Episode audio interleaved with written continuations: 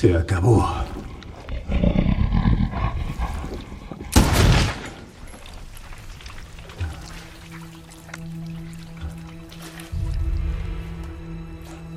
Por fin. Chris, la transferencia está casi completa.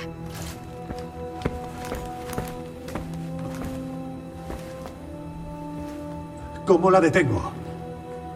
Tienes que averiguar cómo apagar el servidor. Tiene que haber un transformador que podrías...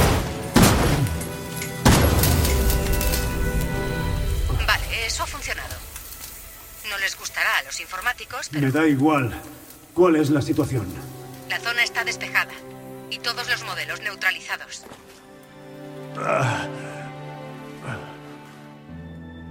Me largo de aquí.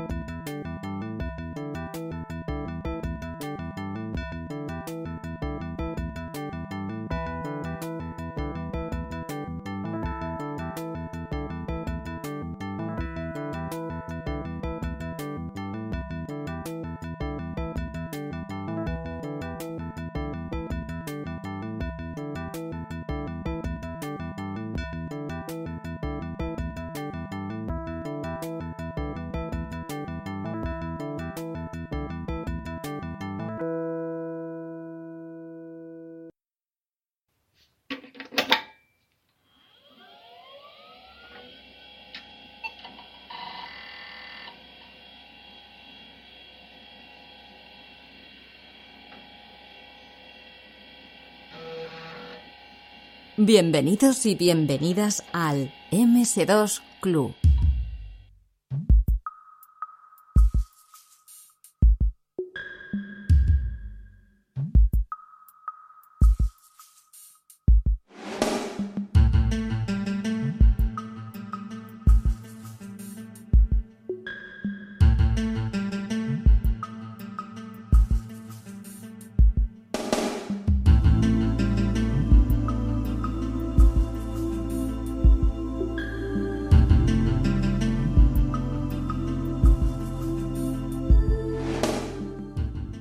Regresamos un mes más al MS2 Club, el club de los obsoletos pero orgullosos.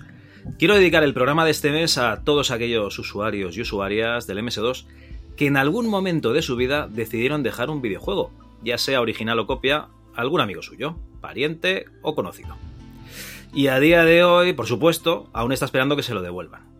Y es que, como suele decirse, existen dos clases de tontos, los que prestan juegos y los que los devuelven que se suele aplicar a los libros, pero aquí somos más de disquetes, floppies y CDs. Y como hay dos clases de tontos y de momento solo hablo yo, voy a ponerle el jumper este de Slave aquí a mi compañero Antonio Lozano para que puedan traer acción. ¿Qué tal, Antonio? Oye, una pregunta. ¿Tú eras más de dar o de recibir? Pues es una buena pregunta, Javi. Te contestaría que antes de los 20 yo era solo y exclusivamente de Ajá. dar. Tú dejabas las cosas, muy bien. No, no, y aparte ya sabes cómo, cómo son estas cosas. Nosotros nos criamos en los 80 Ujú. y en esa edad eh, cualquier alusión a dar o recibir pues era recibida con un poquito de aprensión. No, no, yo de dar, yo de dar. Pero bueno, la edad nos va haciendo flexibles y sabios. Así que yo a estas alturas de mi vida, Javi, te diré que lo mismo me da dar que recibir. Bueno, oye, pues nada, siempre es bueno ser flexible a, a esta edad, claro que sí. Muy bien.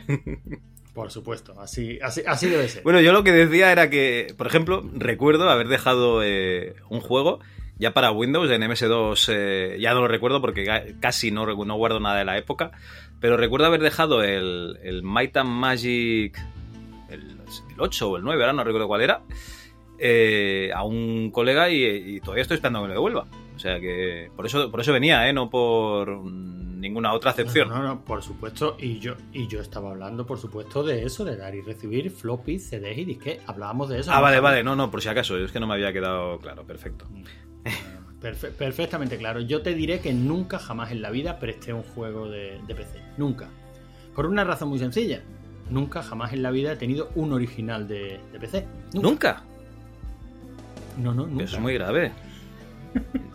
Pues sí, sí lo sé. Yo, sé que, es grave. Yo digamos que he empezado a comprar software en esta última etapa de mi vida, pero ya todo en formato digital. O sea, yo tú sabes que huyo del físico, salvo algunos libros que tú me recomiendas y me veo en la penosa obligación de hacerme con ellos. Y, y bueno, pues esa, esa es mi triste realidad, Javi. Yo no- nunca tuve un PC, o sea, un juego de PC original. Nunca. Eh, diría que esto es algo de lo que avergonzarse y de que mantener en, en el anonimato, ¿no? Pero bueno, yo, yo no soy así, yo soy una persona transparente y digo las cosas como, como fueron. O sea que por tu culpa Microsoft se hundió y se fue a la mierda. Ay, no, perdona, no, que Microsoft no se ha hundido ni se ha ido a la mierda. Vale. No, no, no se ha hundido, pero bueno, eh, como, ya- como comentaremos más adelante en el programa, Javi, eh, yo soy de esos a los que Bill Gates hacía bien en llamar parásito, eh, ladrón y, y otras lindeces. Perfecto. Bueno, este mes eh, parece ser que lo vamos a dedicar a la aventura conversacional, aventura de texto o ficción interactiva. Recibe estos tres nombres normalmente. Y es que tuvimos el placer de hablar con Juanjo Muñoz, cofundador de Aventuras AD y del fanzine CAT, que ya lo tenemos eh, publicado seguramente esta entrevista en el feed de, de MS2 Club. O sea, seguramente esto ya ha salido publicado después, lo que estás escuchando. Y bueno, eh, tenemos a Antonio Lozano aquí, al que le gustan más las aventuras conversacionales que un Fraggle. Así que, básicamente, es que no iba a volver a decir lo de que a un tonto un lápiz, porque claro, ya hemos hablado mucho de tontos. Entonces, básicamente, eh, Antonio, ¿te has, pegado, ¿te has pegado una currada de un articulazo sobre el origen de las aventuras de texto? Muy, muy chulo, que lo has publicado en nuestra web, en ms2.club. Eh, un articulazo con trampa, ¿vale? Pero bueno, un pedazo de artículo, ¿vale? Que lo que hace es una, un resumen muy sintético, ¿no? De los orígenes de hasta la aventura conversacional hoy en día. Y, la verdad es que muy bien, ¿no? O sea, me encanta que, haya este tipo de lecturas en, en, la página. Muchas gracias. Bueno, la verdad es que me pediste que, mira, hay que hablar un poquito, siempre nos gusta hacer un poquito de intrapodcast, ¿no? O, o metapodcast. El tema es que a mí hay algo que me ofende profundamente y es que este tema para el MS2 Club no lo haya propuesto yo. Aquí, de los dos, al que le gusta la conversacional, la aventura de texto o ficción interactiva, aunque parece ser que es un tema, que es un término polémico, es a mí. Entonces, claro, tanto me gusta el tema que me dijiste, prepárate, eh, vamos a hablar de un jueguecito, y digo, pues yo voy a hablar de la aventura original, claro. Eh, me lo preparé, pero como una cosa lleva a otra, un camino lleva a otro. Bueno, si, si quieres, cuando me, cuando me des paso para hablar de, de la aventura original, uh -huh. pues hago la misma trampa que ya han podido leer nuestros oyentes en el, en el blog. Voy a prácticamente a, a sablear el mismo artículo, que para eso lo he escrito yo, y en eso va a consistir mi sección. Pero al fin y al cabo no es preocupante. Ya sabes, Javi, que no leemos. Vivimos en unos tiempos en los que la gente no lee. O sea que estoy seguro que ese artículo, para cuando yo lo cuente aquí, pues lo habrá leído muy, muy, muy poquito. No, no, está claro. De todas maneras, está claro hay... que lo escuchará más gente que lo leerá, eso sí, está claro. Uh -huh. y, y, bueno, el artículo tiene trampa porque, claro, que vamos a hablar de la aventura original, ¿en serio? ¿A estas alturas? ¿Hay algo que no se haya dicho ya? Sin embargo, me, me, moló empezar a tirar hacia atrás, hacia atrás, hacia atrás, hacia atrás y, bueno, como, como, te contaré luego, la verdad es que llegamos bastante atrás, ¿no? Hablando de la, de la aventura original. Muy bien, perfecto. Bueno, además tenemos unos cuantos contenidos más, pero antes de empezar con el autoexec.bat, agradecemos a Uriol su ayuda en pagar los gastos del server de este mes. Y ahora sí, vamos al autoexec.bat.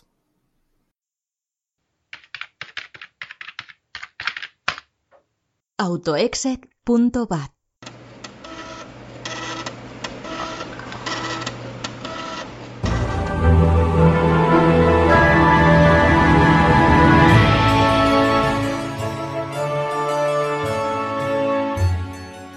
En el menú de este mes tendremos la sección de juegos con una charlita, que no podía ser de otra manera, acerca de aventuras conversacionales.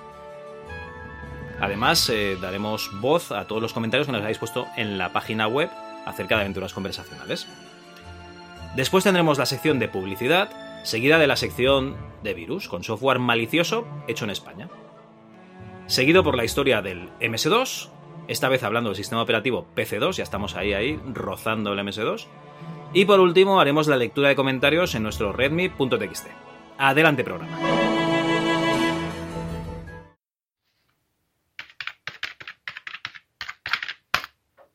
Juegos.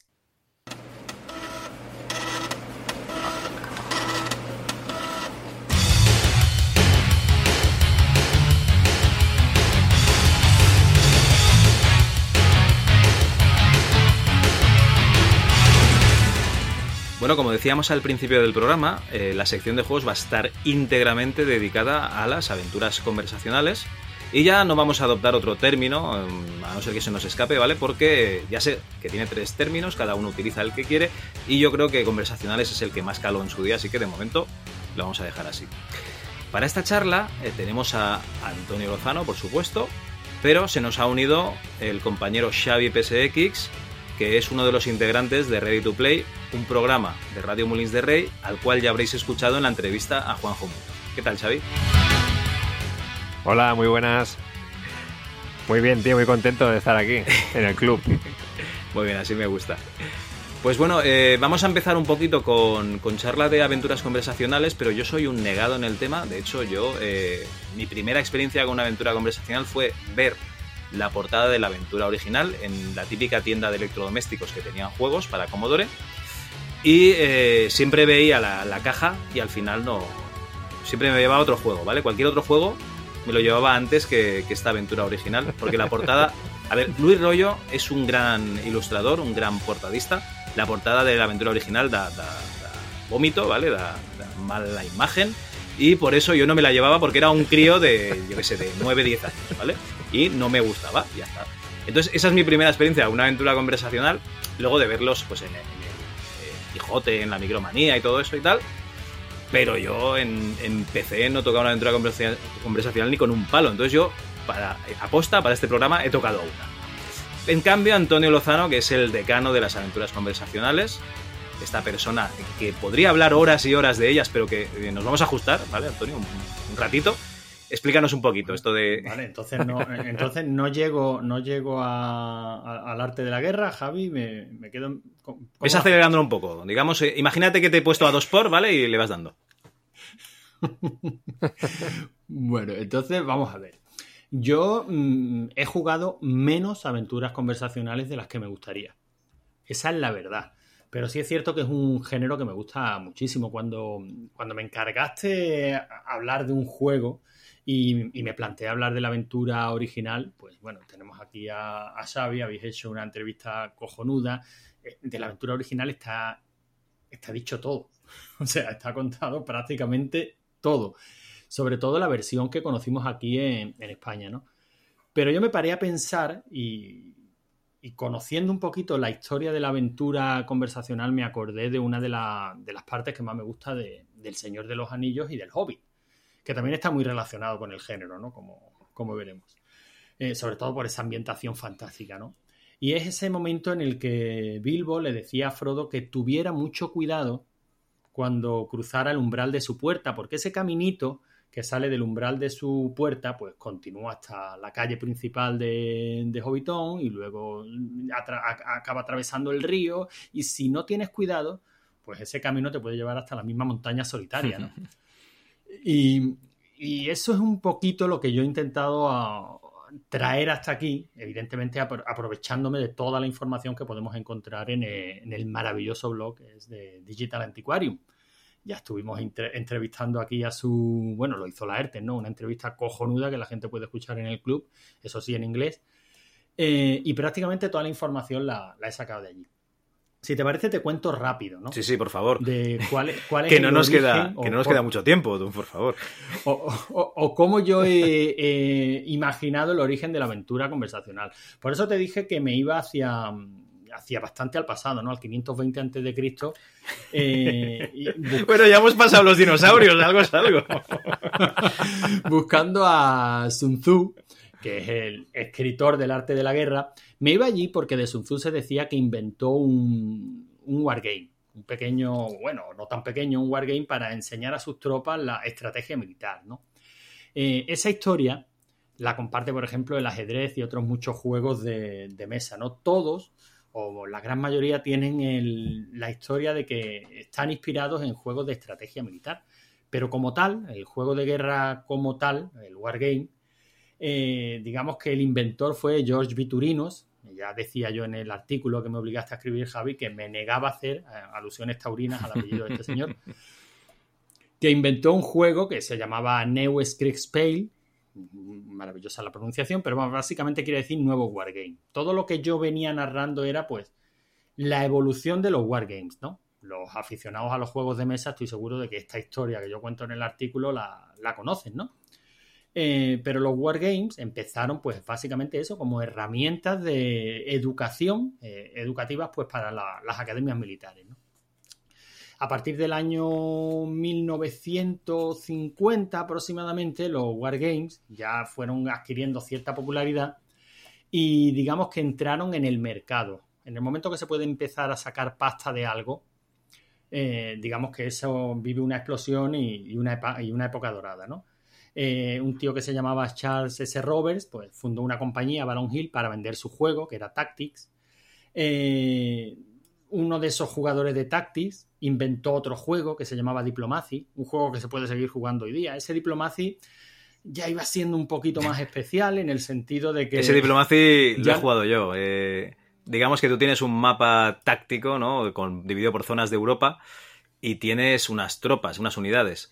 Y entonces el, juego se basa en pactar usando la diplomacia con el resto de jugadores y procurar eh, traicionar o no, según el momento que te convenga más a ti como jugador, pues al resto de jugadores. Entonces, básicamente, necesitas una casa con varias habitaciones para que la gente vaya planeando pues esas eh, puñales por la espalda, esas tocadas mortales a otro jugador que se piensa que le vas a apoyar en un momento determinado y no huyes. Este, este Diplomacy, Javi, es uno de estos momentos en los que, que, a mí me gusta imaginar como una bifurcación en el camino, ¿no? O sea, a, partir de este momento, dice, fíjate, es una tontería, ¿no? Pero antes de Diplomacy, los juegos de los Wargames eran, pues vamos a situar una serie de ejércitos sobre un mapa y vamos a, e, en base a una serie de reglas, vamos a hacer combates, ¿no? Todos hemos jugado al Risk. Por, irnos a una versión Fácil, ¿no? muy, muy, muy, muy facilona de, de esto que te estoy contando, ¿no? Pero en este Diplomacy, ¿no? En este Diplomacy, la, clave del juego era, pues eso, negociar con, con, el resto de generales, ¿no? Otro tío, Dave Wesley, le moló el Diplomacy y se inventó el Brownstein. Este daba un pasito más, dice, vale, ya no tienes tú como jugador, no vas a negociar con los otros jugadores, no, tú vas a interpretar uno de los papeles. Ya no eres el que maneja tus tropas y tratas de llegar a un acuerdo con el otro jugador, no, tú ya eres como tal el general.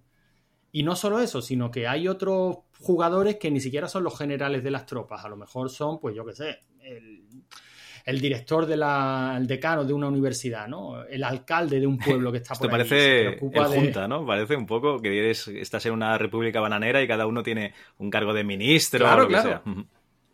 Claro, pues todo eso ya se empezaba, a ver, ¿no? Ese Brownstein, oye, parece que, parece que molaba, ¿no? Y ya llegamos a un tío al que le, le, le molaba muchísimo este Brownstein, que era Dave Arneson, que dijo, uff, esto esto funciona, esto es un juego eh, chulo. Al creador de Brownstein, Dave Wesley, no le, no le gustó cómo terminó la partida, ¿no? Porque la peña empezó a pelear entre ellos, a discutir, a rolear. empezaron, empezaron a... Y el tío decía, bueno, pero las reglas no las está siguiendo nadie. Oye, que os estáis olvidando del juego. Pero no, no, es que eso es lo que molaba del juego. Uno de esos jugadores, eh, como decía Dave Arneson, eh, le moló, dijo, vale, esto es lo que mola del juego, que la gente pueda discutir entre ellos, que interpreten a un personaje, eh, pero la ambientación típica de juego de guerra, Primera y Segunda Guerra Mundial, ya está muy vista. Vamos a ir buscando una ambientación un poquito más fantástica. El tío era un gran aficionado a Tolkien. eh, y se fue llevando la ambientación por ahí. Esas partidas con los colegas empezaron a, a funcionar muy bien. El tío se inventó su propio reino, Blackmore. Esto ya te empieza a sonar a ti, Javi, seguro. Eh, pero necesitaba un sistema de reglas. Le tomó prestadas a, a un tío un, un, librito que había por ahí, Chainmail, Rules for Medieval Miniatures, un sistema de reglas. Ese tío, curiosamente, lo había, ese librito lo había escrito Ernest Gary Gigax, un tío bastante conocido, vamos, que inventaron Dungeons and Dragons. Es curioso, es curioso que al final los jugadores de rol, sí, sí, mucha libertad narrativa y tal, pero al final discuten y que necesitan un libro de reglas. Y luego, claro, en los pero... 90, los libros de reglas, eso dice, joder, es que estos libros de reglas tan, tan densos, ¿para qué necesitamos reglas para todo esto? Vamos a volver al juego narrativo. Y luego otra vez al libro de reglas, ¿por qué? Porque somos cabezones y queremos tener razón. Entonces, ¿qué necesitas? ¿Un árbitro? ¿Quién es el árbitro? Aparte del narrador, pues las reglas. Sí, pero, pero fíjate, Javi, eh, ya estás cogiendo otro ramal. Porque claro, si empezamos a hablar de Dungeon Dragons, no acabamos. ¿verdad? No, no, no, no. Aventuras mucho. conversacionales. Ahí, perfe perfectamente. Pero tenemos Dungeon Dragons, que es un elemento necesario si queremos llegar a las aventuras conversacionales. ¿Necesario por qué? Porque... Porque, bueno, lo vamos a ver a continuación. Ahora nos vamos a conocer a un tío que se llama Willy Crowder. Willy Crowder mmm, es, un, es una rareza en sí mismo. ¿Por qué? Porque es jugador de Dungeon Dragons. Coño, Ahora mismo no, pero a finales de los 70 eso era raro porque Dungeon Dragon, como acabamos de ver, prácticamente acababa de salir. Lo conocían cuatro, ¿no? Pero es que lo conocían cuatro, uno de ellos Willy Crowder. Pero es que el tío era, era programador, era hacker.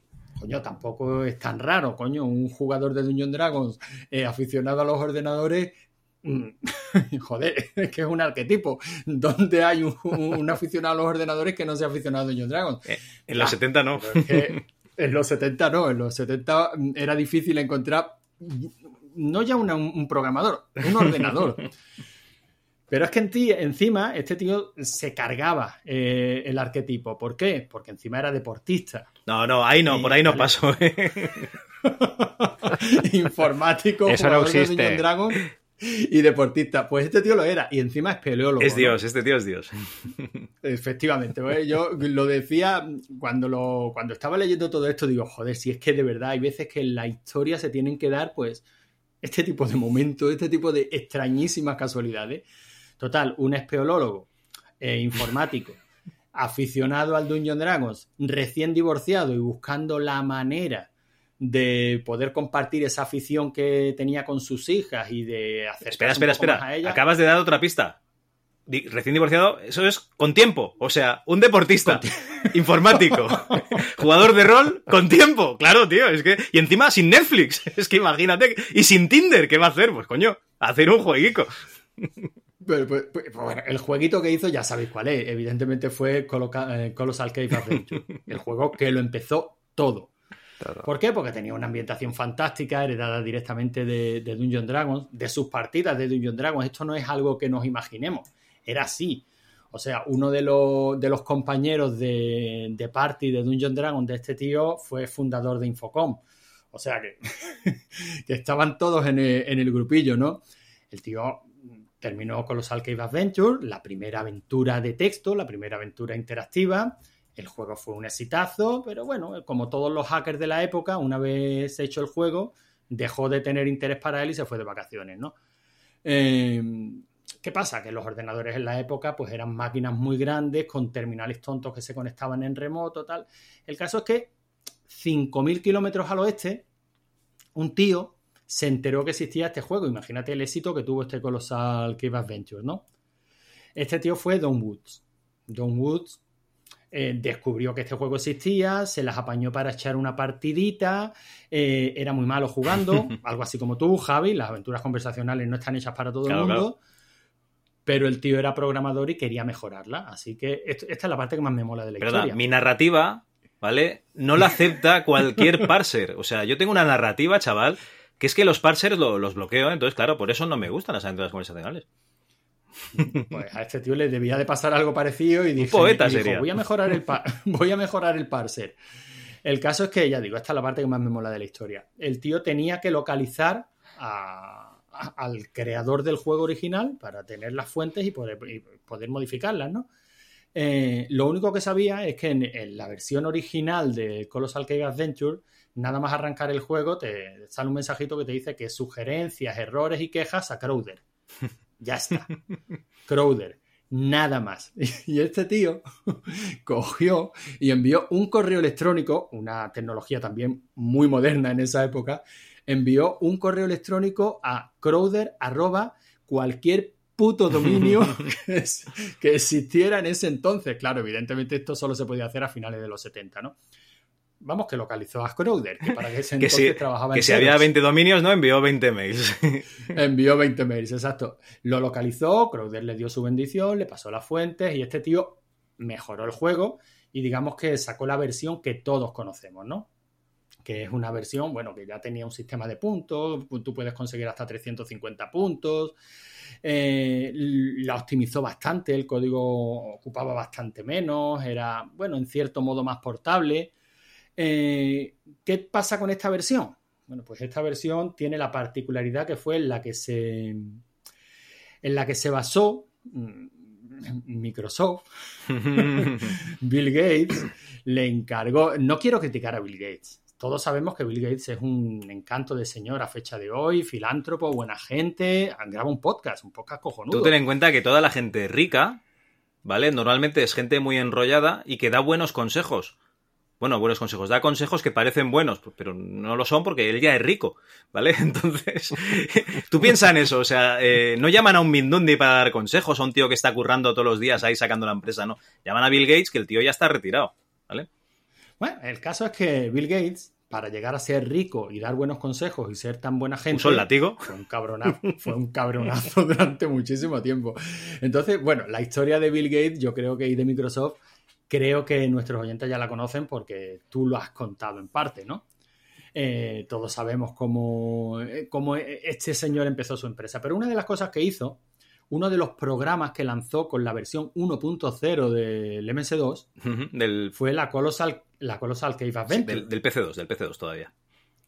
Del PC2, efectivamente. De hecho- fue la Colossal Cave De hecho, seguro que sería un encargo de IBM y seguro que firmó un contrato parecido al de Ken Williams que explicamos en el programa anterior.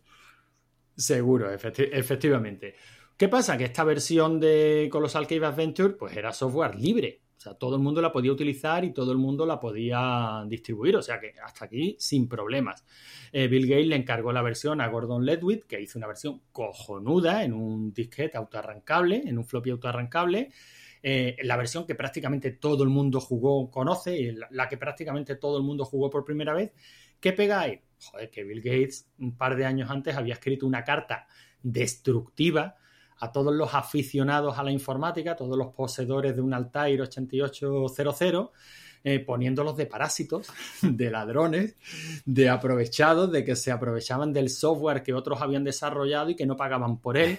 Joder, Bill, A ver, que, pu- que pusiste a la venta con los Cave Adventure, Bill, que vendiste incluso una versión especial con el libro de pistas. Joder, Bill. a ver, yo voy a romper una lanza a favor de, de- no, de- no del capitalismo, ¿no? Y de apropi- eh, apropiarte de- del software de los demás, sino de que es la costumbre que había en la época. Tú, mira, ten en cuenta. Las máquinas, Vale, sí, son, son sus costumbres y hay que respetarlas, claro que sí, Javi. Tú, allá donde fuere, allá donde fueres, haz lo que vienes. A ver, en aquella época la gente escribía en un programa, en un lenguaje de programación que era muy sencillo, pero que, eh, mm, digamos, lo bueno que tenía es que estaba muy extendido, que era el BASIC, ¿vale? Si os dais cuenta, aquí en España casi todas las revistas de microordenadores pues tenían sus listados de BASIC, ¿vale? Pues bien, allí en Estados Unidos también, no van a ser menos, solo que empezaron antes. Entonces ellos hacían eh, sus listaditos de Basic, los enviaban a las revistas, había revistas con un montón de listados en Basic, había empresas que vendían juegos en listado de Basic, o sea, en lugar de venderte un soporte informático, porque a lo mejor no tenías, o sea, a lo mejor era un teletipo, ¿no? Tenías que meter ahí la cinta con los ceros y los unos. O, o directamente tenías un Altair que tenías que ir subiendo y bajando palanquitas. Entonces, eh, para toda esa gente les vendían los listados en Basic. Bueno, en Basic y en ensamblador, pero en Basic sobre todo. Eh, y entonces tú te tecleabas tu juego y si funcionaba bien y si no, pues también ya te apañarías tú, ¿vale? Esos listados, eh, yo no sé cómo estaría la ley del copyright, ¿vale? Pero había gente que se encargaba en, después, cuando ya introdujeron los disquets, a compilar, bueno, perdón, compilarlos, a crear el fichero .bas o lo que sea, ¿vale? El fichero de Basic. Y ese fichero, en ese disquete, te lo vendían, habiendo recopilado juegos de, muchos sitios, o incluso en un intercambio de, programas, te vendían software de otras personas, que sería un poco el sistema de, del shareware, ¿no? Que la gente que hacía shareware eh, daba su shareware gratis, las desarrolladoras daban el shareware gratis a las revistas, publicaciones, etcétera, para que éstas lo regalasen, bueno, perdón, lo grabasen en un disquete y vendiesen ese disquete, porque les hacían promoción de sus juegos y encima sacaban provecho económico. Era un sistema de distribución de demos. ¿Vale? Entonces, yo creo que era la costumbre en la época. O sea, había listados en Basic y la gente, pues, vendía el soporte físico. Y en este caso, más aún, que no tienes en la versión original, sino que tienes un port hecho por una persona. Entonces, estás cobrando el trabajo, tío. Es el mercado, amigo. Como dices en tu artículo. bueno, pues el caso es que si algo tenemos que agradecerle a Microsoft y a Bill Gates es que sacaron esta versión no solo para, para PC2, sino también, y un, y un, año antes, pues para TRS-80, ¿no? Y para, y para el Apple II. Y estoy seguro, y ya con esto termino, termino la historia, que ya está bien, hemos paseado unos cuantos siglos, eh, estoy seguro de que una de estas tres versiones fue la que jugó un pediatra, que por aquel entonces trabajaba en los llanos de Venezuela, que era Andrés Amudio, al que todos conocemos, ¿no? Eh, Andrés ha contado muchísimas veces como por haber trabajado en Venezuela, tener amigos norteamericanos, el conocimiento del idioma, pues eso le posibilitó, una vez ya en España, poder jugar a todo ese software inglés, ¿no? Y haber conocido ahí las aventuras. Y estoy seguro de que jugó a esta aventura de Crowder, la menciona muchísimas veces, uh -huh. eh, igual que jugó a todas las aventuras de, de Infocom y empezó su cruzada particular para convencer a Hobby Press por aquel entonces de hay que dar a conocer la aventura aquí en España, ¿no? Eh, eso es, pues bueno, su serie de artículos en, en la micro en, en la micro hobby, eh, hablando del mundo de la aventura, luego el viejo archivero, luego la fundación de, de, Aventuras AD, de todo eso. Creo que la gente ha tenido oportunidad de escuchar una entrevista cojonuda en esta, en esta misma casa para cuando estén escuchando esto. Eh, y por supuesto, la primera aventura que Aventuras AD como tal publicó, pues tenía que ser la aventura original, la primera, la versión española de la Colossal Cave Adventure. Esa fue la aventura que yo, que yo jugué. Ahora me gustaría mucho hablar de, de la aventura, pero joder, si es que es bastante más interesante la historia hasta llegar a ella. Oye, tengo una pregunta. o por lo menos a mí me lo parece. Una pregunta. Eh, ¿La aventura original la vendían o la regalaban? Porque como está basada en un software que ya estaba hecho, yo qué sé, ¿eh? y de código abierto. no, pero en este caso es una versión completamente diferente. Deja de defender a Billy, por favor, deja de defender a Billy. Bueno, bueno, yo. mi, es, mi, experiencia con. Esa es la expresión. mi experiencia con la aventura original ya os la he contado. Y eh, yo creo que lo suyo es que, que Xavi, que es una voz eh, nueva ¿no? en el MS2 Club, pues explique un poquito eh, su experiencia con aventuras o incluso si quieres profundizar en alguna aventura que te llamase la atención. Entonces, Xavi, te cedo la palabra. Mira, yo os cuento que soy jugador de aventuras conversacionales por necesidad. Uy. Que esto en aquellos tiempos le pasaba a un montonazo de gente. ¿no? El tema estaba en que en casa no teníamos ordenador, éramos pobres, como casi todo el mundo que, que conocía. El, todos mis colegas tenían, si no un Amstrad, un Spectrum, uh -huh. O un MSM, MSX, pocos, pero sobre todo Spectrum y Amsterdam. Y yo me pegaba una, una, una, hartada de ir los mediodías y las tardes a, a, casa de los colegas a jugar al Game Over, al Woody, al Sol Negro. A los juegos, World, a los juegos ¿vale? de verdad, no a, no, no a aventuras conversacionales, sino a juegos de verdad. y me tenían flipado. Y yo iba loco por conseguir uno de estos y tenerlos en casa. Uh -huh. Entonces, en casa eran de, a ver, si, si, vamos a comprar un ordenador, no queremos que tengas un ordenador para jugar. Qué típico. ¿no? Porque es la, es la era de la, de la, informática, ¿no? Y de aquí tienes que, eso tiene que crecer y tienes que aprender, porque en un futuro eh, la informática te, te, puede mantener. Te, vamos a comprarte un ordenador para, con, con el que puedas trabajar. ¿No? ¿y qué, qué, qué, cojones voy a trabajar, mamá, ¿no? Con, con el ordenador. No, no, no, lo sé, hijo, yo tampoco sé de ordenadores, pero, pero un ordenador con el que puedas trabajar, ¿vale? Perfecto.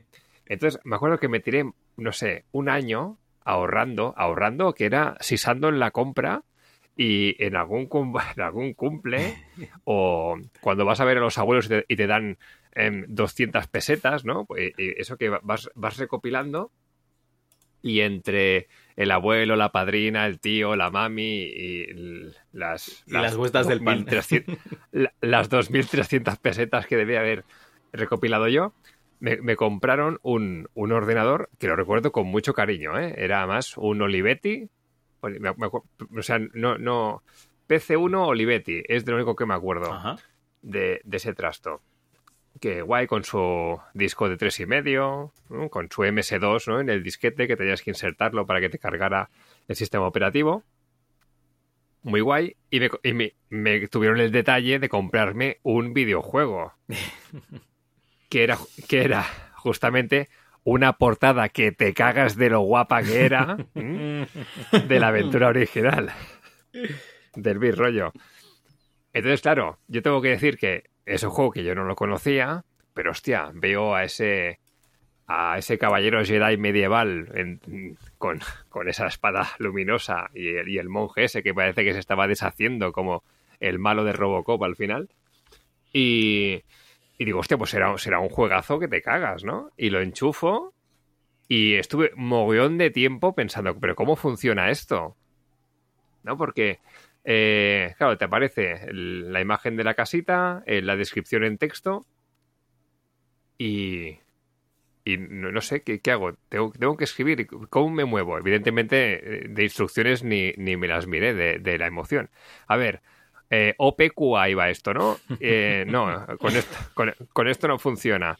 Vale, pues hasta que ¿no? empiezas a andar por los límites, ¿no? El norte, sur, tal, a explorar partiendo absolutamente de cero porque ninguno de mis amigos en ningún momento ni me habló ni evidentemente jugamos a ninguna aventura conversacional.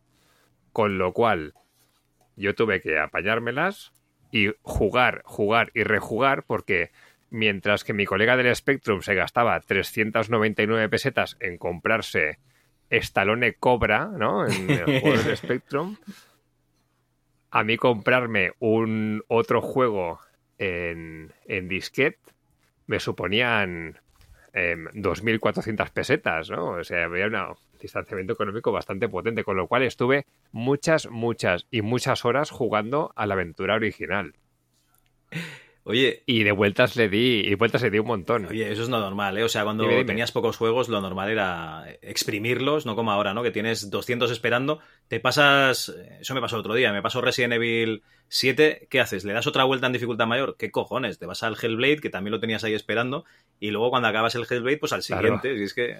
Si es que hay juegazos ahí pues, esperando.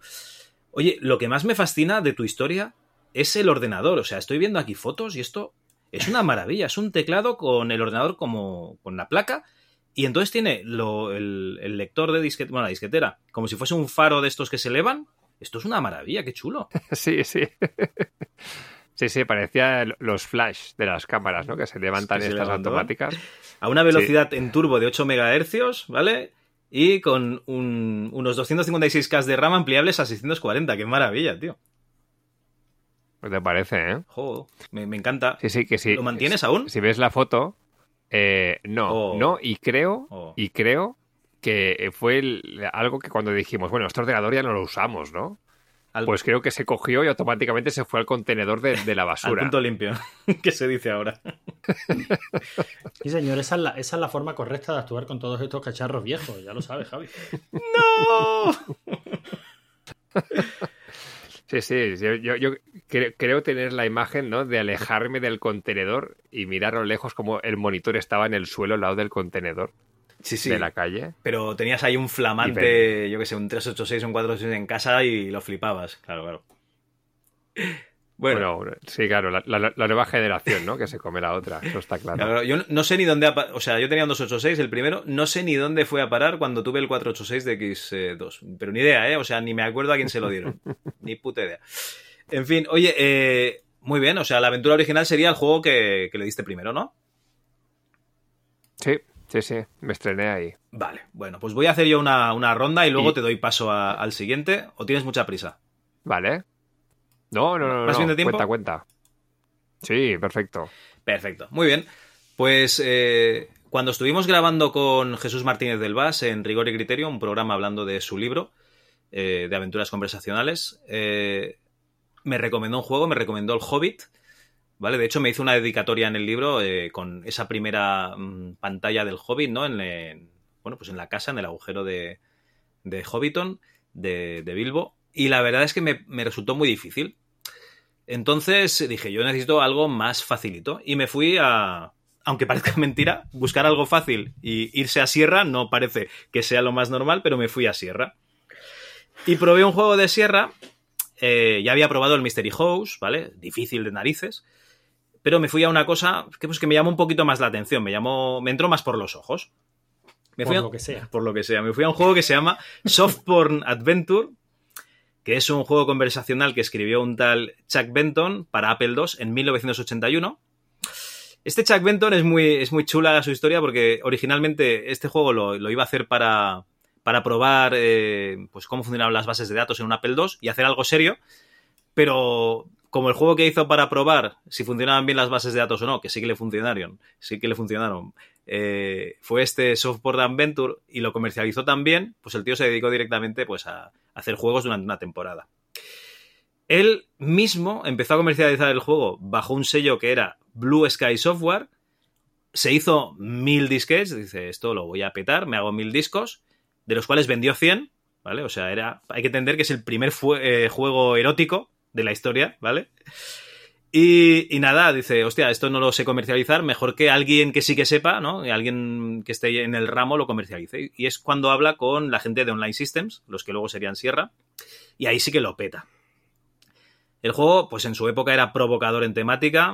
Mm, En las instrucciones, para que os hagáis una idea, mm, llamaba al jugador con cosas como mujeres, erótica, vagabundos, alcohol y mucho más, ¿vale? no sé, una mezcla así curiosa, al menos. Además, la portada ya es mítica, todo el mundo la tiene en la mente eh, en el mundo de los videojuegos.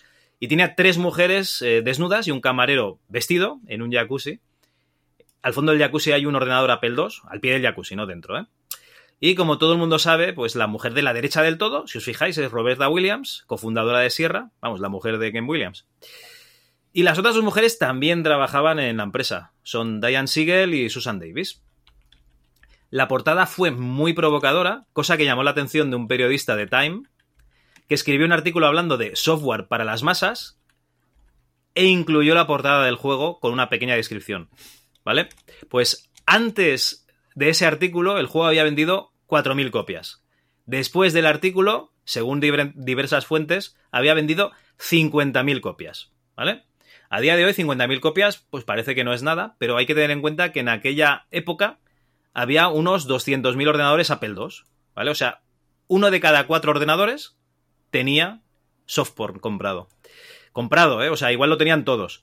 Eh, los números bailan. Eh, me he encontrado versiones en las que hay 25.000 copias y 100.000 de base, pero al final es uno de cada cuatro Apple II tenía este Softport Adventure. Vale, pues eh, he cogido y me he puesto a jugar a un port que se hizo para, para MS2, ¿vale? Porque yo lo he jugado en MS2. Eh, y cuál es mi sorpresa que me encuentro eh, una localización que me suena muchísimo, el Lefty, ¿vale? El bar de- del Larry.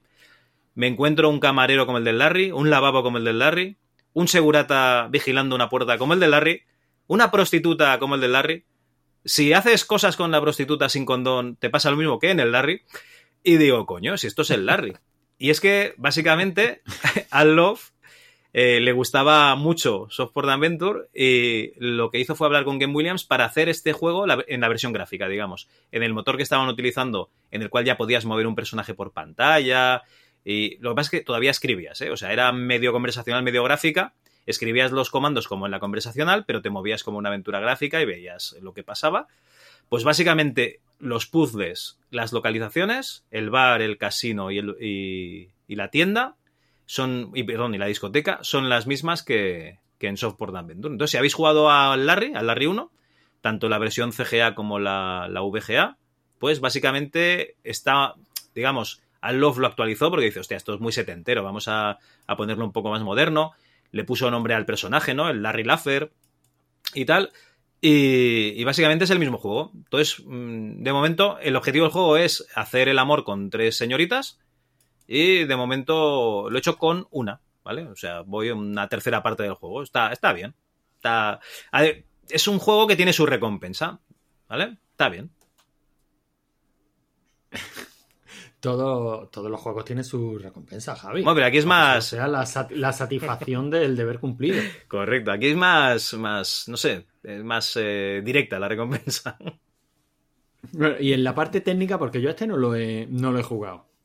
El parser se, entiende bien, se atasca mucho, te entiende, te entiende bien o tú eres un poeta, como le pasaba a Don Woods, que por eso tuvo que... Pues básicamente, este está en inglés, entonces eh, ya sabes que el inglés es mucho más fácil. Eh, Además, ya te dice verbo y, y sustantivo y ya está, no te compliques la vida. Y entonces, eh, la verdad es que bastante bien. Comprar vino, pues buy wine, comprar cerveza, buy beer, o sea, todo muy fácil y muy... No es tan complicado como la lengua de Cervantes. Para que os hagáis una idea, eh, en Jabato sabía lo que tenía que hacer, pero no sabía cómo meterle al parser en la cabeza que lo sabía y que lo hiciese. En cambio, con, con este enseguida se hacen las cosas. Con este no te pasa. No, no, es fácil, es fácil. Bueno, esa casi se diría que es la crítica habitual que, que se llevan lo- los juegos, ¿no? Las aventuras conversacionales, las aventuras de texto, yo diría que ese básicamente es el argumento de, principal de los detractores, ¿no? Es que no hay nada más tedioso que saber lo que tengo que hacer, pero no saber cómo. Pero bueno, eso también pasaba en la aventura gráfica, ¿eh? Y parecía que nos Sí. escocía un poquito menos. Bueno, en la gráfica, eh, las acciones yo creo que son más fáciles de realizar porque ya tienes los verbos predeterminados, o sea, tú no te puedes inventar un, un verbo, y tienes los objetos predeterminados que son los de las pantallas. Entonces, yo creo que las dificultades de las aventuras gráficas eran aventuras como un Future Wars, que te escondían en, en un cuadrado lleno de píxeles, un píxel que tú no sabías que estaba ahí, te- y, y si lo encontrabas, pues entonces lo podías utilizar. O eh, pensar raro, ¿no? Como, yo qué sé, tienes que- un objeto en tu inventario, yo qué sé, en Fantasmagoria, tienes un objeto en tu inventario, entonces tienes que empezar a manipular ese objeto para descubrir que dentro tiene otro y cosas así. Eh, extraños, pero yo creo que lo que es la el interactuar con, con el juego es menos frustrante que no que una voz, eh, bueno, silenciosa, en el caso de las conversaciones, te va diciendo, no te entiendo, no puedo hacer eso, eh, bueno, yo qué sé, que, te- que al final le insultes y te eche del juego. Yo qué sé, es que tampoco no.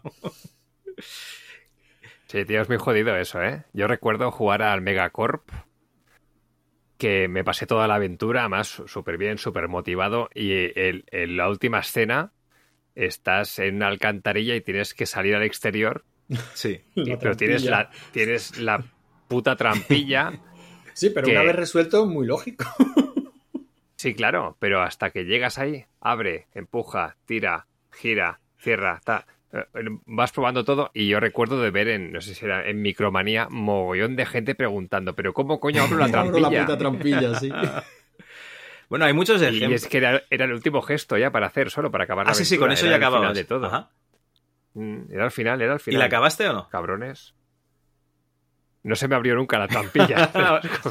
Tu personaje está ahí todavía agazapado, ¿no? Esperando para salir. Está ahí. Sí, tío. Hay muchos ejemplos, ¿no? Es- está el típico, ¿no? De, de zipi zape. Estás en, la, en clase pensando en las musarañas. Bueno, estás en las nubes, ¿no? Estás en las nubes, sí. Eh, bajar nubes, ¿no? Primera. O la de Hulk, que está de. eh, estás atado, ¿no? ¿Y qué haces? Morder mano, ¿no? Para convertirte en Hulk y entonces eh, poder, poder eh, librarte de las cuerdas. Morder lengua. O morder lengua. Vale, sí, morder mano no, porque claro, si estás atado no puedes, tienes razón. Estás atado. O la del eh, Don Quijote, ¿no? Entrar cuidadosamente en el molino, porque si entras normal, coge un aspa y te mata. Claro, es que hay muchos ejemplos de puzzles que se ponían en aquella época, pues, hombre, yo qué sé. Supongo que sería para hacer. Yo qué sé, no, no, no creo que fuese para frustrar al jugador, sino, no, no, que piense, que piense. Digo yo, ¿eh? Bueno, Sí, pero lo hace- hay muchos, muchos puzzles que se aciertan por, por casualidad y luego una vez resuelto, pues ahí está la satisfacción del puzzle resuelto también. Al final o entras en el juego o no entras en el juego. O sea, yo recuerdo el, un Monkey Island, por ejemplo, eh, y la solución al puzzle era coger perro. Sí, después de dos semanas intentándolo y fracasando estrepitosamente, el momento de coger al perro y ver cómo Guybrush se abre la levita y se guarda ¿El perro? el perro, ¿Perro? un perrazo enorme. ¿O ídolo? Sí, sí, sí, un perro. No, no, perro, perro. ¿En Un cuál? perro que tenías que llevar para que. Creo que era en el Monkey 1, sí, sí. Un perro que tenías que llevar para que oliera entre un montón de papeles eh, algo de la gobernadora Marley. Ay, será en el 2 que hace mucho que no lo juego, porque en el 1 ya te digo que no sale ningún perro al que puedas coger. A lo que me estaba refiriendo es a eso, que hay un montón de puzzles que nos resultan extraños y una vez que lo tenemos resuelto, pues bueno, pues llega ahí la satisfacción. Lo que pasa es que antes le dedicábamos el tiempo que ahora no le dedicamos. No, no, desde luego, el factor frustración hace que, que teniendo 100 títulos a la espera ahí en, en Steam, esperándote, digas, hombre, a tomar por saco este, que yo no tengo tiempo. Sí. O, más fácil aún, coges y, y te vas a lo que sería la micromanía en su época o el amigo del colegio, que es que te vas a YouTube y, y buscas a ver qué pasa y ya está. Sí, que alguien te lo chive, ¿no? A lo mejor Sí. queremos ser, pues eso, un poquito más, más rápido todo. Pero que al fin y al cabo yo creo que al que no le gusta la, la aventura conversacional, que hay muchísima gente, desde luego un género minoritario, Sí. pues no, no le gusta, pues, simplemente porque no le gusta. No le gusta la mecánica, no le gusta la libertad que la aventura, o la supuesta libertad que la aventura conversacional aporta, no le gusta el componente literario, no le gusta, y ya está. Pero luego mm, eh, buscar el argumento en las mecánicas, bueno, las mecánicas son las que son. Evidentemente hay parsers malos y hay parsers mejores, pero las mecánicas son las que son si no te gusta escribir, eh, escribir tiene muchas limitaciones, sí, pero también te ofrece una, eh, una libertad que no tienes con ninguna otra con ninguna otra mecánica de juego. Bueno, a ver, se- se- Aunque pseudo- no sea real, pseudo pero por lo menos tienes las, claro, aunque no sea real, pero tú por lo menos tienes la percepción de que es que lo puedo hacer todo. Porque al final lo que tienes es un, un enigma, ¿vale? Un puzzle. Entonces eh, la solución está dentro de- del- del programa y tienes eh, una frase correcta y, y algunos sinónimos que te servirían para, para hacer lo mismo, pero es muy, muy, muy limitado. Lo que pasa es que, claro, tú puedes escribir lo que quieras. Eso sí, la máquina la mitad de las veces te va a decir no te entiendo o no puedo hacer eso. Y eso es muy frustrante. Al menos para mí, ¿eh? Claro. No, no, y lo es, y nadie dice que no lo, nadie dice que no lo sea, pero bueno, tan frustrante como puede ser la generación aleatoria de enemigos en algunos arcades de scroll horizontal. Y, y hay enemigos que te salen en el margen de la pantalla y es frustrante y no hay manera de pasártelo. Bueno, pues cada juego tiene sus limitaciones y tiene sus sus frustraciones. Es que al final no es otra. Si te gusta ese, si te gusta el estilo de la conversacional, pues ahí lo tienes. Eh, te tiene que gustar. O sea, es minoritario, sí. También la lectura, por desgracia, es minoritaria. Sí, sí, también tienes O sea, es, otro- es que es otro tipo de, de juego diferente. Oye, eh, Xavi, ya que te tenemos aquí, ¿tú empezaste con la aventura original Dime. y entonces ya fuiste a muerte para juegos de aventuras AD o tuviste alguna otra aventura conversacional de otra empresa?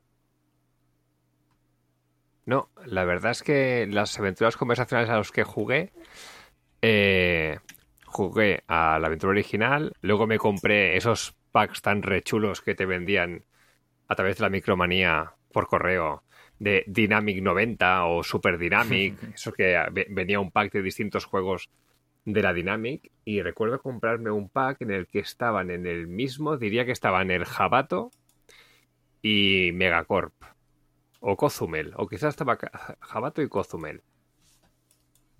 Y, eso, y, esa- y esas son las que jugué que, que tanto la aventura original como Jabato y Cozumel sí que son de, de aventuras AD y ya Megacorp ya era publicación de Dynamic con el sello AD propio ese que tenían. Vale. ¿Sabes? Vale, vale. O sea, Me- Me- Megacorp es publicación anterior de, De aventuras AD, ¿no? Bueno, que el, que el sello en, en realidad Sí. era. Sí que era aventuras AD, ¿no? O sea. O aventu- no, perdón, era aventuras Dynamic O sea, y luego el- hicieron aventuras AD. Correcto. Correcto. Exacto, exacto. Pa- para mantener el registro, ¿no? El caché. Y tú. Y Ay, perdón, yo recuerdo. No, no, que en- de jugar a estos. Cozumel no me lo pudo acabar. mm, el sistema de juego era un poco distinto y me pareció muy difícil y no, no, no me lo pude acabar. En cambio, Jabato, Jabato es de los que más he disfrutado, seguro. Seguro. Aunque una, una, una ojeadilla a la guía de Micromanía también eché, ¿eh? Así, dis- discreta. Bueno, pero las guías de Ah. Micromanía mm, no te daban la instrucción exacta, o sea, te daban pistas, ¿no? En Micromanía quiero recordar que te lo explicaban todo un poquito Ambiguo, ¿no? como una, como una historia, Vale, ¿no? vale. Como, y tú de ahí ya ibas, ibas relacionando. Pero sí, con Jabato lo disfruté, lo disfruté mucho. Y, y que además que Jabato es el único juego de aventuras AD, creo, que la portada sí que tiene que ver con el contenido del videojuego. Bueno, Jabato tiene la, la base de, de los cómics, o sea, realmente tenía muchísima base.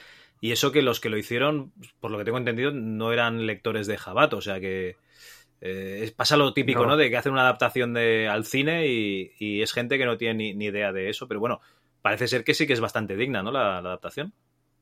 Sí, sí, sí, sí, muy buena, muy buena. Además, el, antes no que decías que la portada de la aventura original, que es de que Luis Rollo. Que Luis Rollo me encanta, ¿eh? Te lo digo, ¿eh? Sí, sí, pero claro, Luis Rollo no dibujó la portada para hacer la aventura No, original. Luis Rollo tenía dibujos eh, por encargo y catálogo de dibujos. Entonces, el catálogo de dibujos valía mucho más barato. Tú cogías de los dibujos que él tenía por allí disponibles el que te apeteciese, pagabas el canon y ya está. Y el que te hacía posta, pues bueno, pues como Azpiri cuando hacía una portada, pues cobraba más dinero porque era más dedicación.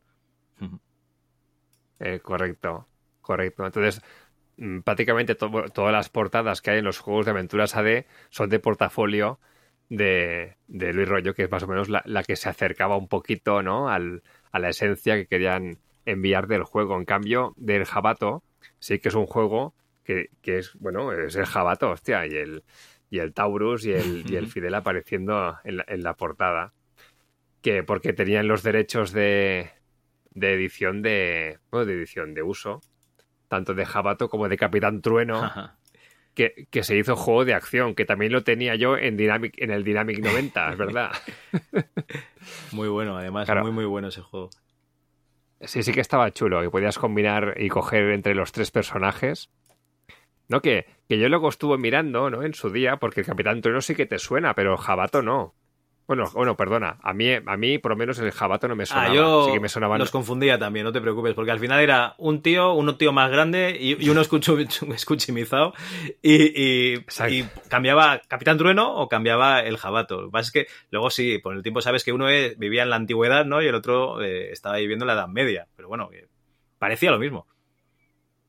Sí, y decías, bueno, pues que, que coincide, ¿no? Pero el, son, son de, son, los dos son de, de Víctor Mora, o sea, el, cuando hizo Jabato. ¿no? Lo hizo bajo el seudónimo de R. Martín, pero era el mismo, o sea, sí, era la autocompetencia dentro de la misma editorial para, no sé, em, forzar un poquito, sí, eso, la, la competencia, ¿no? Imagino que al haber, a ponerte de un bando de otro, que igual hacían crecer la- las ventas, pero lo que dices tú, ¿no? El formato era el mismo. El héroe gapote, el grandollón súper fuerte y el chiquitín que hacía gracia y que además era tenía alguna habilidad de, de, de- de ágil. Pues del mundo Pero- de los cómics, eh, yo estoy convencido de que el Capitán Trueno, a lo mejor la- los derechos los tenía la editorial.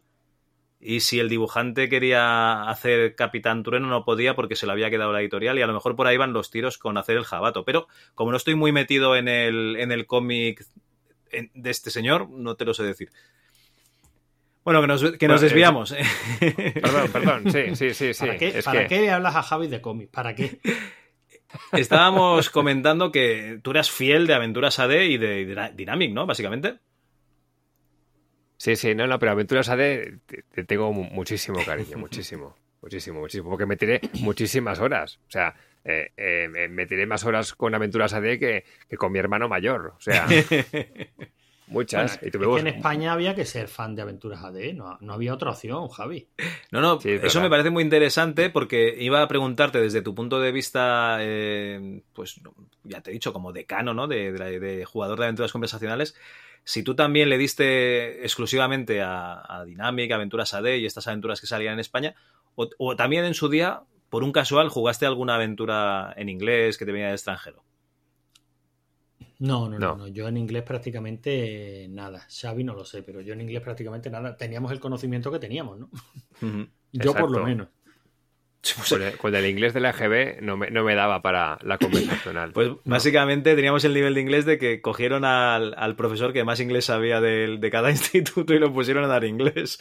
Entonces, en mi colegio, que- pues No, no había otra. nos hartábamos si de es que escribir. había alguno. Si es que había alguno, claro, claro. Si es que había algún profesor que sabía inglés, claro. Si no ponían a cualquiera. Y yo escuchaba, bueno, sí, los hemos, los hemos eh, escuchado muchísimas veces, ¿no? Aficionados a las aventuras conversacionales que dicen que, bueno, conocieron esas primeras aventuras en inglés eh, y las jugaron con un diccionario. Yo, sinceramente, envidio esa capacidad y esa paciencia. Yo, para nada. O sea, yo lo único que recuerdo haber jugado con un diccionario fue el último Underworld. Y porque asumía que la cantidad de texto no iba a ser tan brutal como en una aventura conversacional, claro. O sea, yo un juego de aventura, un juego de rol, pues sí te podías animar y con el, y con el diccionario en la mano, pero una aventura conversacional, que era todo texto, digo, ¿dónde voy? Bueno, y en pues, español no había tanto. Claro, no, no, no, no. Además eh, es eso, la barrera de entrada, ¿no? Al, al- al software, aunque hubiese llegado al juego, pues era, era complicado jugarlo. Bueno, si os parece bien, vamos a dar paso a, los eh, tres valientes que nos han dejado un comentario en la página, recordad, ms2.club. Os pedíamos los comentarios por, por Twitter y tenemos, pues eso, tres comentarios. El primero es de Pixel Bangkok, que nos dice, pues me flipaban, aunque no todas eran todo lo intuitivas que debían ser, y menos cuando eres ya no un adolescente, sino un niño. Cuando no me gustaban, probaba a ver cuántos insultos toleraba la aventura conversacional hasta que me devolvía al inicio de mi Spectrum. Avancé mucho en Jabato y la guerra de las vajillas, pero en ambas la cara B se me atragantaba. La maldita cueva del Jabato y salir del alcohol milenario, millonario, perdón, eran misiones imposibles. Me hacía mapeados en mano en cartulinas DIN A3 y de norte, sur, este y oeste y me lo pasaba pipa. Cozumel y los pájaros de Van Gogh me dieron algo de juego, aunque menos. Y Quijote, Firfurcio o Aventura Original eran sencillamente imposibles. Hace poco jugué Me en los petas y uff, los comandos han envejecido fatal y no le veo ninguna lógica ya. Vale, esto nos comenta Pixel. Yo es que como no he jugado a ninguna de las que comenta, y eso que la guerra de las vajillas estaba muy bien, eh, digamos, publicitada, ¿no? Era muy, muy bien aceptada en su día. Bueno, la guerra de las vajillas creo que lo hemos comentado también en alguna ocasión, que eh, llegó a ser hasta mm, eh, comentario de colegio, de patio de colegio. Si no la aventura en sí, por lo menos sí se nos quedaron los nombres, ¿eh? El Obi-Juan que no ve y todo ese tipo de cosas. Sí, sí, había, además había, había proyecto para eso, ¿no? Porque aparte de la guerra de las vajillas, querían hacer también la, la sátira de, de Indiana Jones, ¿no? Y era el. Es que no sé si se llegó a hacer o no. El, el, el Paco Jones, ¿no? No, no se, no se llegó a hacer, pero sí es verdad que se, que se comentó que tenían idea de seguir por esa línea. No sé si ya se echaron un poco atrás por el rendimiento que tuvo la aventura, que no creo, porque hasta donde se vendió bastante bien. O porque ya no se atrevieron por temas de derecho. Y dice, Les bueno, llamó- una vez Ya. la suerte y vale. pero- Les llamó Spielberg, ¿no? Les dijo, eh, ¿qué hay de, lo mío, no? Eh, yo creo que, que- que irían por ahí, se acochinarían un poquito, ¿no? Bueno, Habla con Bill Gates, habla con Bill Gates que te lo explica cómo ha ido esto. Bueno, Deca Black nos dice, pues tras confirmarlo, previa consulta con uno de mis hermanos, ahí va. Os cuento, la original de AD, fin de la primera parte, jugaba con uno de mis hermanos. No dábamos en cómo abrir la puñetera reja de la entrada de la cueva. Habíamos abierto el candado, pero nada, que no podíamos. Hasta que el segundo de mis hermanos llega y dice, ¿habéis probado a quitar el candado, sotontos? Imaginad la cara que se nos quedó a, a los otros dos. Claro, eh, lo dicho, tienes que acertar el verbo que alguien ha querido poner ahí No, no tienes que acertar el verbo, Javi. A ver, Tienes que hacer algo muy lógico. ah, vale, Si tú abres el tú candado abres y lo quitas. candado con la llave, pero tienes que quitarlo, evidentemente. Madre mía, o sea, imagínate, me quiero fumar un cigarro. Ah, ¿Qué hago? Coger cajetilla de cigarro, abrir cajetilla de cigarro, sacar cigarro, cerrar cajetilla de cigarros, Bueno, poner ¿sabes cigarro en la boca, sacar mechero, darle eh, al mechero, encender el cigarro, guardar mechero. Hombre, no me fastidies, tío. Vamos a ver, Javi, tú eres programador, coño, deberías de tener interiorizado eso de ir dando... Espera, espera, espera. Perdona. Paso a paso. Perdona, estamos hablando de una aventura conversacional que es una aventura literaria. ¿Vale? No, no literal. Hay, hay toda una corriente de pensamiento eh, y de debate eh, profundo y casi filosófico, diría, en torno a la forma correcta de afrontar las aventuras conversacionales. ¿eh? O sea, hay toda una corriente de creadores y de autores que consideran que hay que simplificarlo, de modo que lo principal sea utilizar el verbo usar, es decir, si el jugador sabe cuál es, qué es lo que quiere hacer, pues darle un verbo genérico y que la acción se desarrolle prácticamente por sí sola. O sea, lo que se hizo luego en las aventuras gráficas de simplificar y quitar todos los verbos del SCUM, ¿no? Y dejar dos o tres. Sí, algo así. O sea, lo que es, vete a lo más sencillo. Usar, o sea, quita, quítalo de empujar, tirar, abrir, cerrar. Usar o accionar eh, pues esa corriente también existe en las aventuras mm, conversacionales. Y también hay otra rama, la ramadura, digamos, que dicen que no, que eh, el desarrollo del puzzle es ese, eh, y ser capaz de percibir todos y cada uno de los pequeños pasos que, tiene que, tienes que dar. Y en este caso, bueno, usar llave con candado, has abierto el candado, tendrás que quitar el candado, si no, no puedes abrir la verja. Tiene toda su lógica. el puzzle de la trampilla del Megacorp era similar o sea, no bastaba con empujar la trampilla, había que girarla en sentido horario y empujar. Era, era un puzzle así también tonto rojo. Madre mía. Pero bueno, que tienen su lógica. Ya digo que, que, no hay una forma correcta y otra incorrecta de hacerla. No, no, no, eso está claro. que esto viene generando debate desde hace años. ¿Cuál es la manera de. por dónde deben de evolucionar las aventuras conversacionales? Bueno, y otra cosa bonita es la del cooperativo local, ¿no? Que jugaba Deca con, sus hermanos. Eso está bien. Eso mola, sí. el, mismo modo de juego casi que, que la gráfica, ¿no? Bueno, prácticamente como que cualquier juego, ¿no? Si no, si no de qué va a existir una plataforma como Twitch. Si es que nos encanta jugar y, ver de jugar. También es verdad. Bueno, y el último comentario, One Popcorn nos dice, a riesgo de que se presente ante mi casa una turba de gente portando antorchas y pidiendo mi cabeza clavada en lo más alto de una pica, tengo que decir que la gran mayoría me parecían una mierda. Lo siento, pero así lo recuerdo. Eh, yo no sé, ¿seguimos leyendo el comentario o lo dejamos aquí? No, puede seguir. Sí, de hecho, la gran mayoría de los juegos son una mierda, Javi. La gran mayoría de los libros lo son, la gran mayoría de las películas lo son. Este hombre no ha dicho nada más que una obviedad. Vale. Seguramente las limitaciones técnicas hacían que se perdieran muy buenas historias, pero seamos sinceros, los parsers que se usaban eran demasiado limitados y complicaban muchísimo poder jugar a este tipo de juegos. Invertir más tiempo en acertar el verbo adecuado que la acción en sí misma que querías que tu personaje realizara me sacaba completamente de la historia. Eso sin tener en cuenta al más puro y cruel estilo de Sierra que todo te mataba.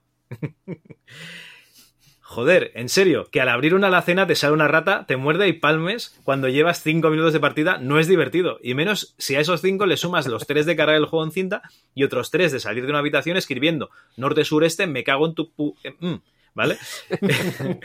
Sobre el tema gráfico, ya tal. En ordenadores de 8 bits normalmente tenían una paleta muy reducida y al estar la mayoría hechos en BASIC tardaban un rato en dibujarse la pantalla. Supongo que los espectrumeros de lo que de los colores ni se daban cuenta, ya sabéis, Spectrum, colores, en fin, mejor dejamos para otro día el tema de la extrema superioridad del Amstrad CPC respecto al ZX Spectrum. vale, que ya no cabe más gente enfurecida delante de la puerta de mi casa. Eh, ¿Ves? Yo creo que por eso Spectrum lo ha puesto ahora en el, en el quiz este de videojuegos, que ¿te acuerdas? y el Amstrad sí que estaba, el, MS2 también, y el Spectrum lo, puso yo creo que a petición tuya, porque no tenía intención, él parece. Sí, sí, ya, ya, ya creo que, este hombre, la verdad es que desde que no ordena las plataformas por orden alfabético. bueno, ahora en serio, con mucho amor y respeto máximo, e incluso envidia sana a la gente que le gusta o gustaba este tipo de juegos, seguid con este gran podcast. Pues oye, muchas gracias. Y la verdad es que yo creo que la has clavado, ¿no? En el comentario. Eh, la forma de dibujar, yo creo que es eh, básicamente lo que, lo que tuvo que hacer eh, Ken Williams, ¿no? Con el High Res Adventure, que es en lugar de guardar un bitmap, lo que hacía era que guardaba las coordenadas y lo que quería hacer. Pues si tengo que dibujar una línea, pues guardo los dos puntos, ¿no? Y le digo al programa que dibuje la línea. Y yo creo que eso es lo que pasaba en, en las cargas de, gráficos de, las aventuras gráficas en 8 bits, ¿no? Que, le ibas mandando al procesador que fuese dibujando y por eso le costaba un, ratito. Claro, bueno, básicamente lo que había era que reducir el espacio en memoria. O sea, el texto ocupa espacio en memoria. Y esa manera de dibujar los gráficos pues era bastante más, bastante más eficiente. Sobre todo porque ya no es que dibujes un gráfico en memoria, sino que es que al final tú lo que guardas en memoria son cuatro rutinas para dibujar cuatro elementos y los combinas. Sea, tú tienes una función que te dibuja un árbol con cuatro líneas y un relleno de trama y si quieres hacer un bosque, mmm, ejecutas esa función diez veces.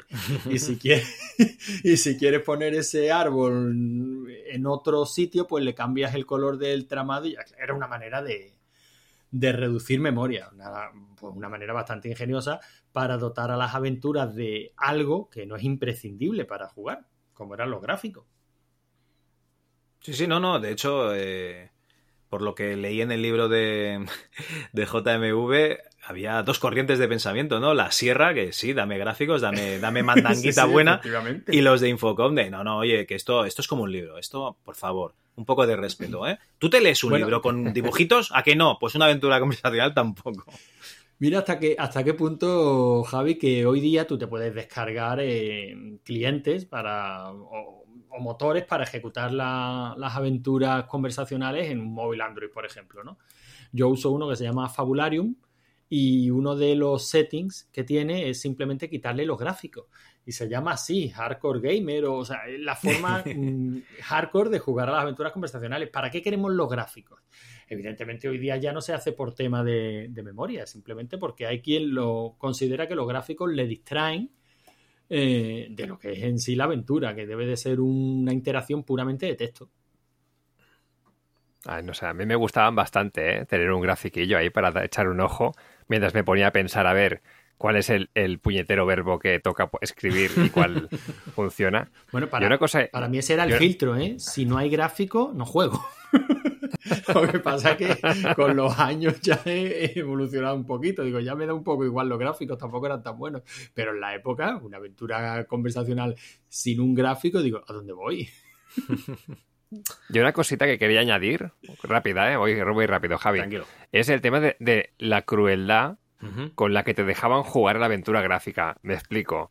En, en Jabato, por ejemplo, hay una cosa que tienes que hacer nada más empezar la aventura, que si no la haces, te chupas toda la primera parte haciéndola perfecta si quieres, pero que cuando llegas al final no te transmiten el código correcto para pasar a la segunda. Ajá. O sea, cuando haces el carcelericio, sí. ¿no? Carcelicidio, carcelicidio es verdad. el, la siguiente pantalla, tú llegas a una, a una sala de unos guardas, uh -huh. los tienes que dormir con unos polvos, una, unas drogas, sí, unos polvos que encuentras, y después tienes que examinar a los guardias y uno de ellos tiene un anillo. Un anillo.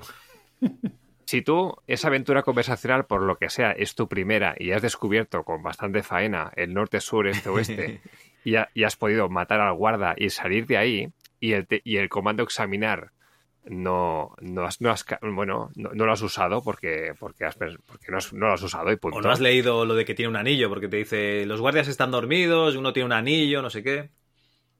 Pero si eres un poquito novatillo, ¿no? Porque eso es que acaba, acaba de empezar y te piras, tú haces toda la siguiente parte, la puedes hacer súper bien. Llegas al final, eh, Fideo te da una contraseña incorrecta, pero tú no sabes que Fideo, o sea, tú pones la contraseña y te dice que, pues, pues que no. Pero tampoco te, te, están diciendo, no hay una pista, no hay un, un seguimiento de tendrías que haber caído en el anillo, no sé, a, a, una pista simpática que te diga, tendrías que retroceder y encontrar un puñetero anillo, ¿sabes? Novato, novato de mierda. Pero entonces, ¿qué pasaba? O sea, si tú ponías la contraseña en la otra carga, no cargaba y ya está. No, no, cargaba y seguías la segunda carga, pero no te la podías pasar. Joder. De hecho, incluso en la aventura original ya tenías diferentes contraseñas según el, el número de artículos que llevabas a la segunda carga. Sí, es verdad. Y tenías más eh... o menos posibilidades de pasártela según los artículos que, que llevaras. Madre sí, porque la, la, la, linterna tenía más o menos batería según sí, sí, la sí. contraseña que hayas puesto.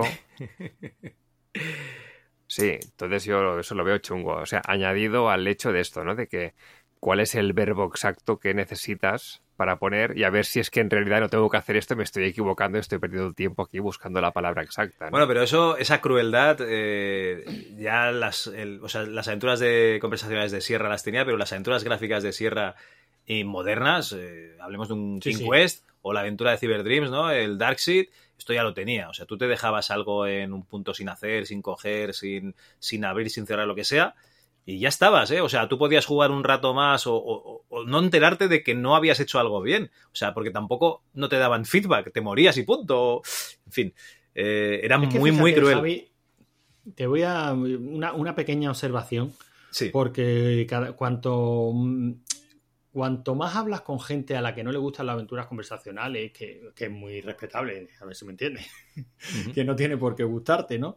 Mm, eh, te das cuenta de que no entendemos el concepto de la aventura de texto o la aventura conversacional. El 90%, por no decir el 99% de la aventura conversacional, no se juega ni con el parser ni con la pantalla, se juega en tu cabeza. El Hombre, ejemplo claro, por eso, es, por eso es de texto, porque estás imaginando pero- pero- la situación.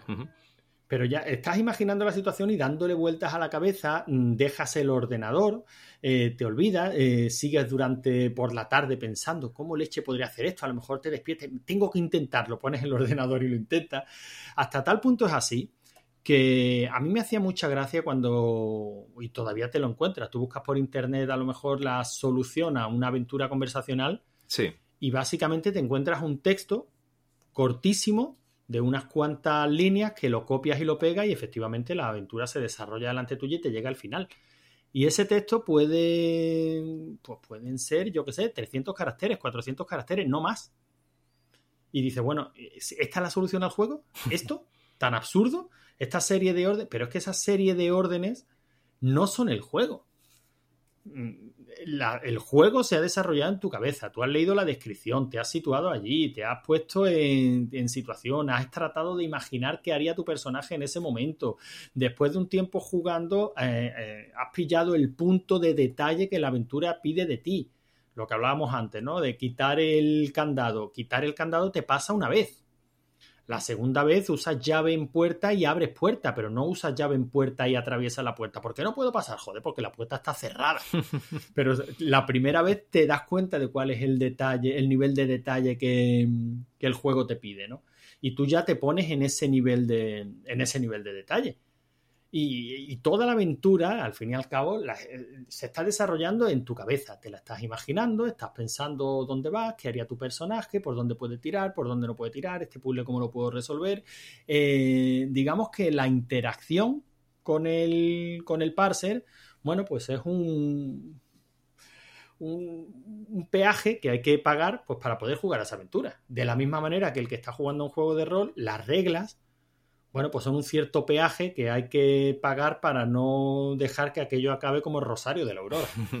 Bueno, pero si para, te das para cuenta, resolver las disputas que los jugadores por sí solos no son capaces de, de resolver. pero si te das cuenta, yo qué sé, veníamos a lo mejor de, de jugar, o al menos yo venía de, de- de jugar, no, perdón, de leer los libros de Elige tu propia aventura, ¿vale? Los de Timon Bass, los del puntito rojo ahí, la serie, la, la tapa roja.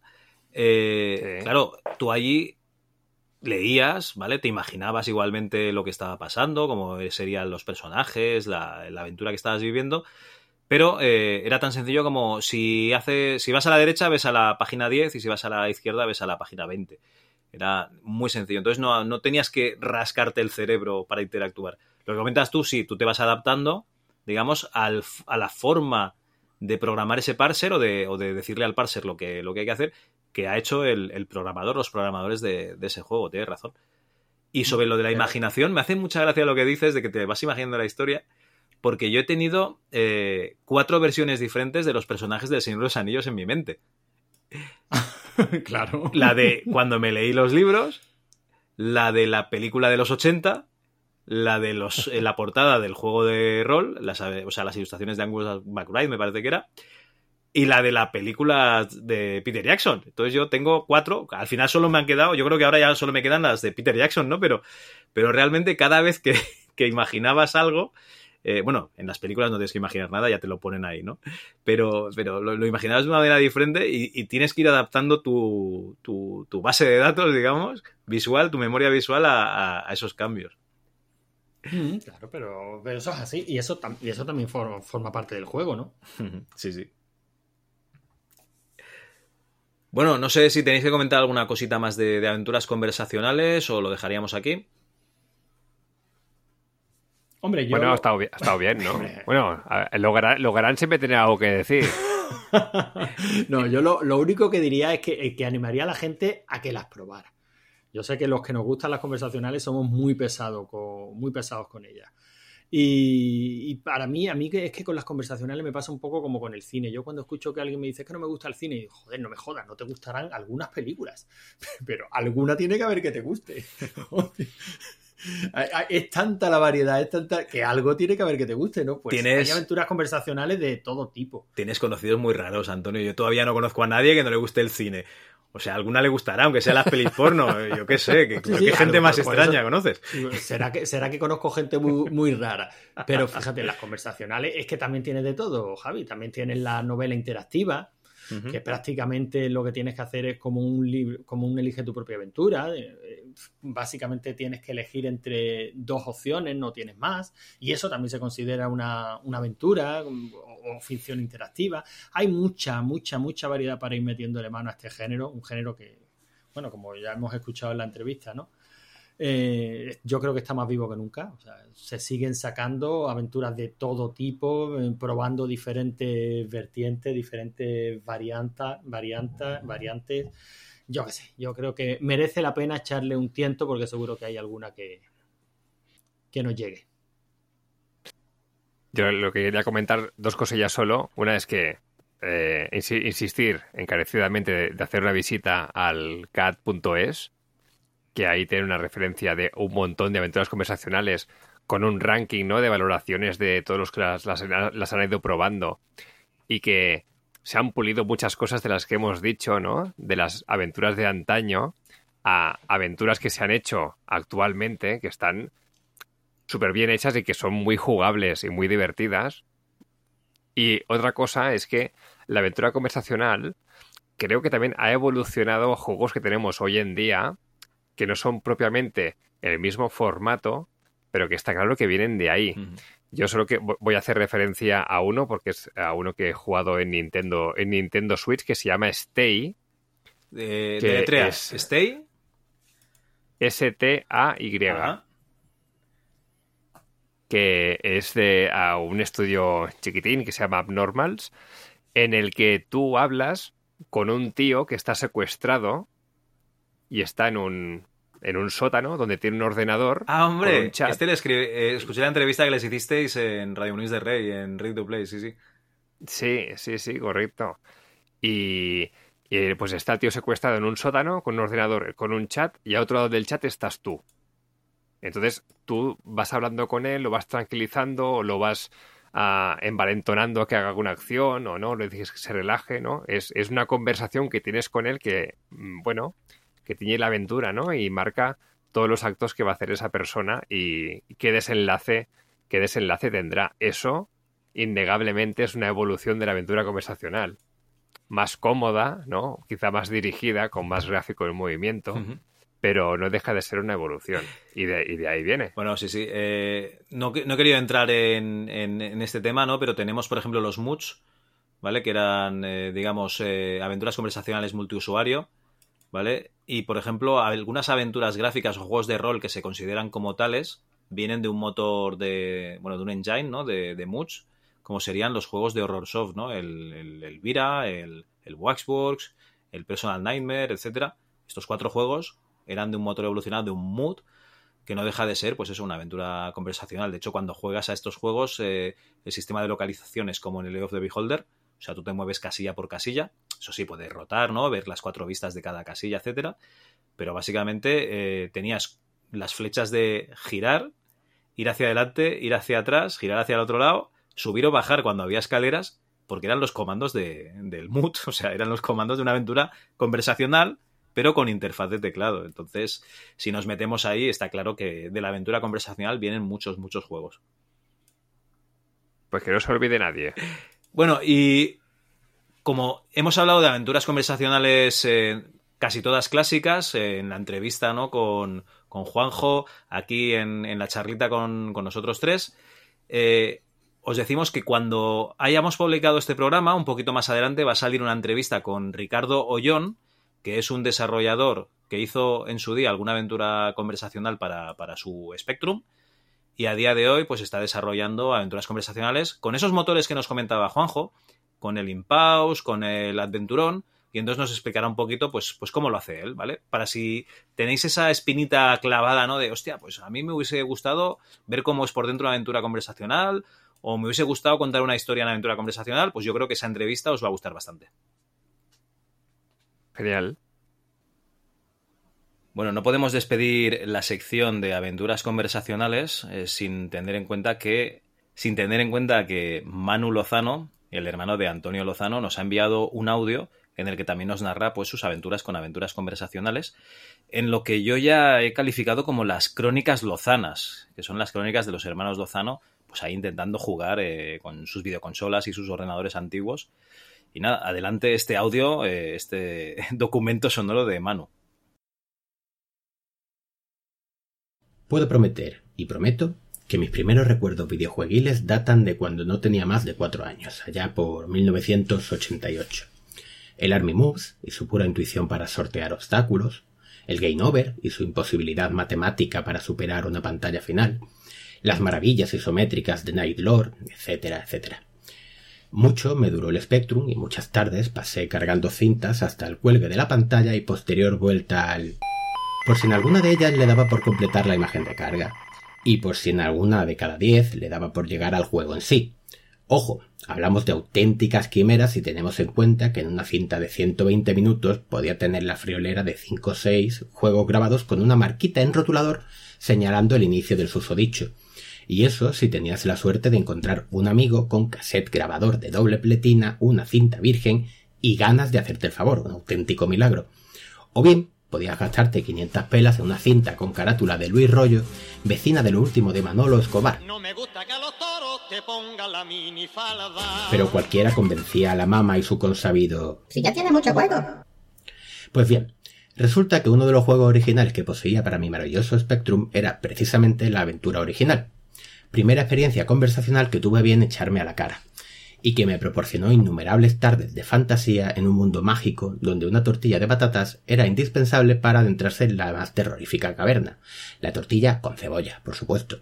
Muchas veces he leído sobre la dificultad de dicha aventura, sobre todo su segunda parte. Una vez logrado el acceso a la dichosa caverna en posesión de tu indispensable tortilla, tu varita mágica, tu botella llena de agua, etcétera, etcétera y mis recuerdos, si bien compartían ciertos enigmas algo complicados y buena dosis de prueba-error, no eran tan, digamos, puntillosos, hasta hace poco. Bien, es cierto que algunas aventuras conversacionales traían consigo una carga de pero ¿qué me estás contando? bastante curiosa. Situaciones inverosímiles con soluciones imposibles, cantidades ingentes de eso no puedes hacerlo, o bien no está en mis datos, tócate los huevos. No hay que mentir al respecto y pensar que nos poníamos delante del ordenador y en cinco minutos habíamos luchado contra los molinos saliendo victoriosos. No, eso no era así. Tenían su dificultad, darle muchas vueltas a la cabeza y echar imaginación a raudales. Mi hermano Logaram, y aquí comienzo a meterme con él, sin ir más lejos, descubrió el significado de la palabra tortura justo al inicio del zipizape. Estás en la clase y tu cabeza está en las nubes. ¿Qué haces? Salidas. No hay salidas. Mm, mirar. Estás en la clase y tu cabeza está en las nubes. ¿Qué haces? Mm, ex nubes. No entiendo qué me quieres decir. Joder, examinar las nubes. No entiendo qué me quieres decir. Cómete las nubes, son de agua. Calla, imbécil. Este. Comer nubes. No entiendo qué me quieres decir. Inventario. No llevas nada encima. Estás en las nubes. Despierta. Coño, claro. Despierta. No entiendo qué me quieres decir. Me cago en tu puta madre. No debes decir palabrotas. Coger juego, incinerar juego, echar al mano del cuarto, autoamarme. No he escrito nada. Fuera de aquí, enano. Situaciones como esta se daban bastante a menudo en este tipo de aventuras. Eh, por cierto, la solución al enigma de Zipi Zape era bajar. Sí, como suena y sin aparecer en salidas. Pero tarde o temprano la imaginación acababa imponiéndose y superabas el obstáculo. Y repito, hasta hace poco. Para demostrar mi sapiencia en el noble arte de la aventura gráfica delante de mis amigos, siempre me he jactado de saberme el principio de varios juegos de memoria. lo cual es completamente cierto. Soy capaz de abandonar la cárcel de Jabato con los objetos necesarios con una sola línea de comando, usando comas y viendo cómo saltan las imágenes y los textos, eh, fácilmente. Aquí, la demostración de memoria, lo juro. Línea de comandos. Ex celda, ex adoquín, ex cadáver, coger cinturón, ex cinturón, usar hebilla con adoquín, coger adoquín, esconder adoquín, llamar guardia, golpear guardia con adoquín, ex llaves, usar cinturón con llaves, abrir puerta. Os hacéis una idea de la cantidad de horas que pude echar en su día las aventuras conversacionales. Muchísimas. Yo las adoro y me pasé un montonazo.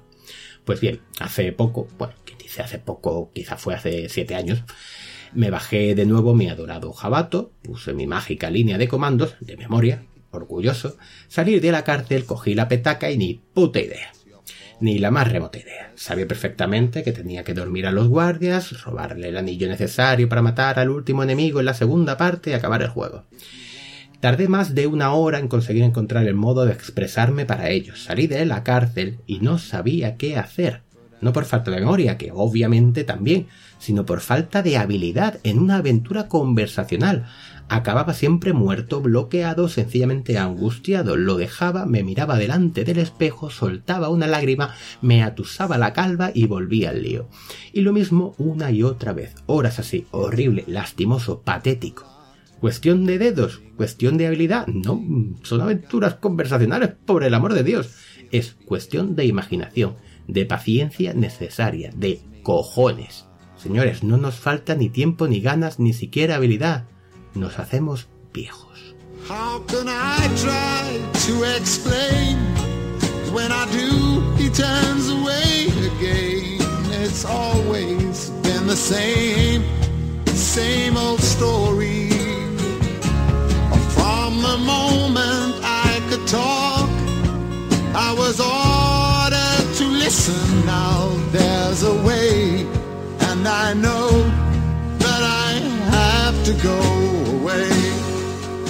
I have to go.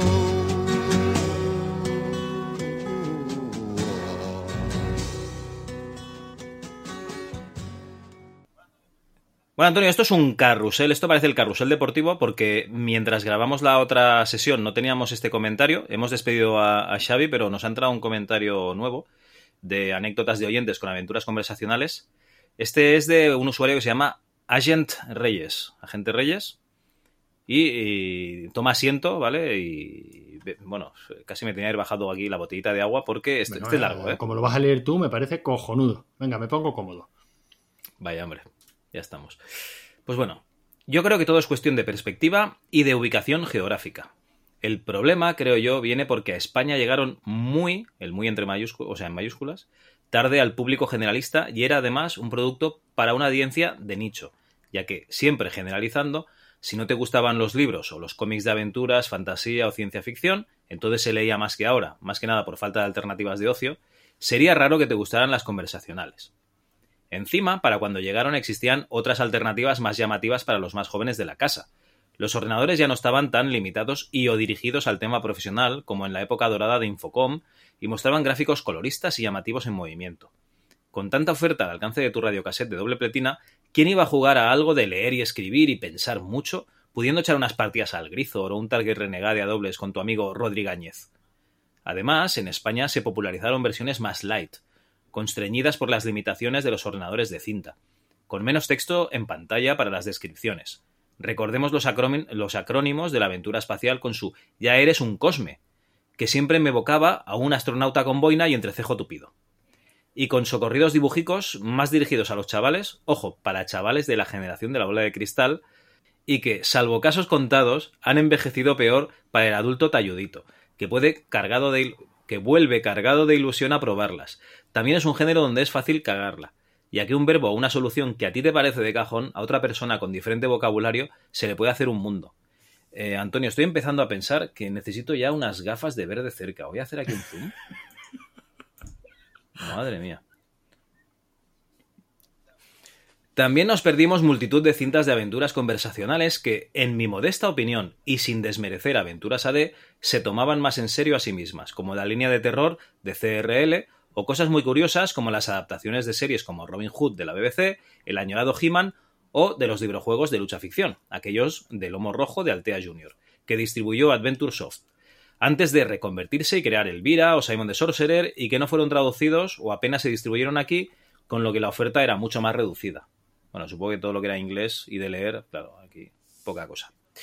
Esto no quita de que siga habiendo un público interesado a día de hoy, como la gente del CAT, que Scum VM haya incluido las interacciones fiction, interaction fiction, las IF, en su catálogo, o que sigan saliendo productos de calidad, Doomsday, Lost Echoes para Amstrad, por ejemplo. Con nuestros primeros PC, para la mayoría de la chavalería española de la época, los juegos venían en un disquete con el nombre escrito a boli en plan Polis Quest, pero Polis escrito P-O-L-I-S, ¿eh?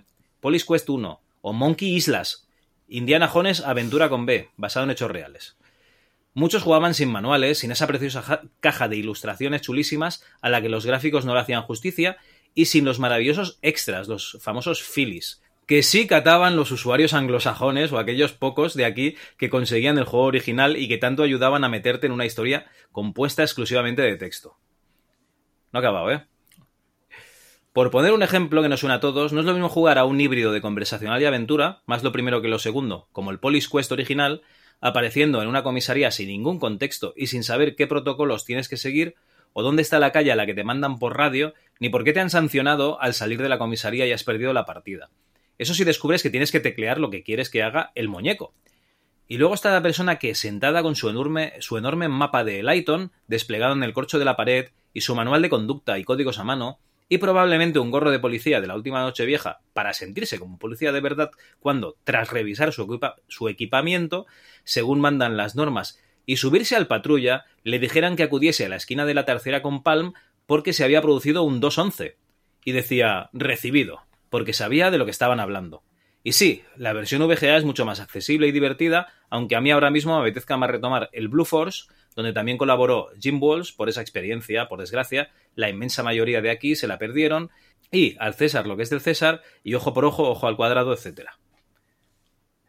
Oye, voy a empezar a hacer un cambio y esto, estas cosas las vas a empezar a leer tú, ¿eh? También te digo, Antonio. No, no, es por nada, pero aquí se sabe quién es el que al que se le dan bien estas cosas, Javi.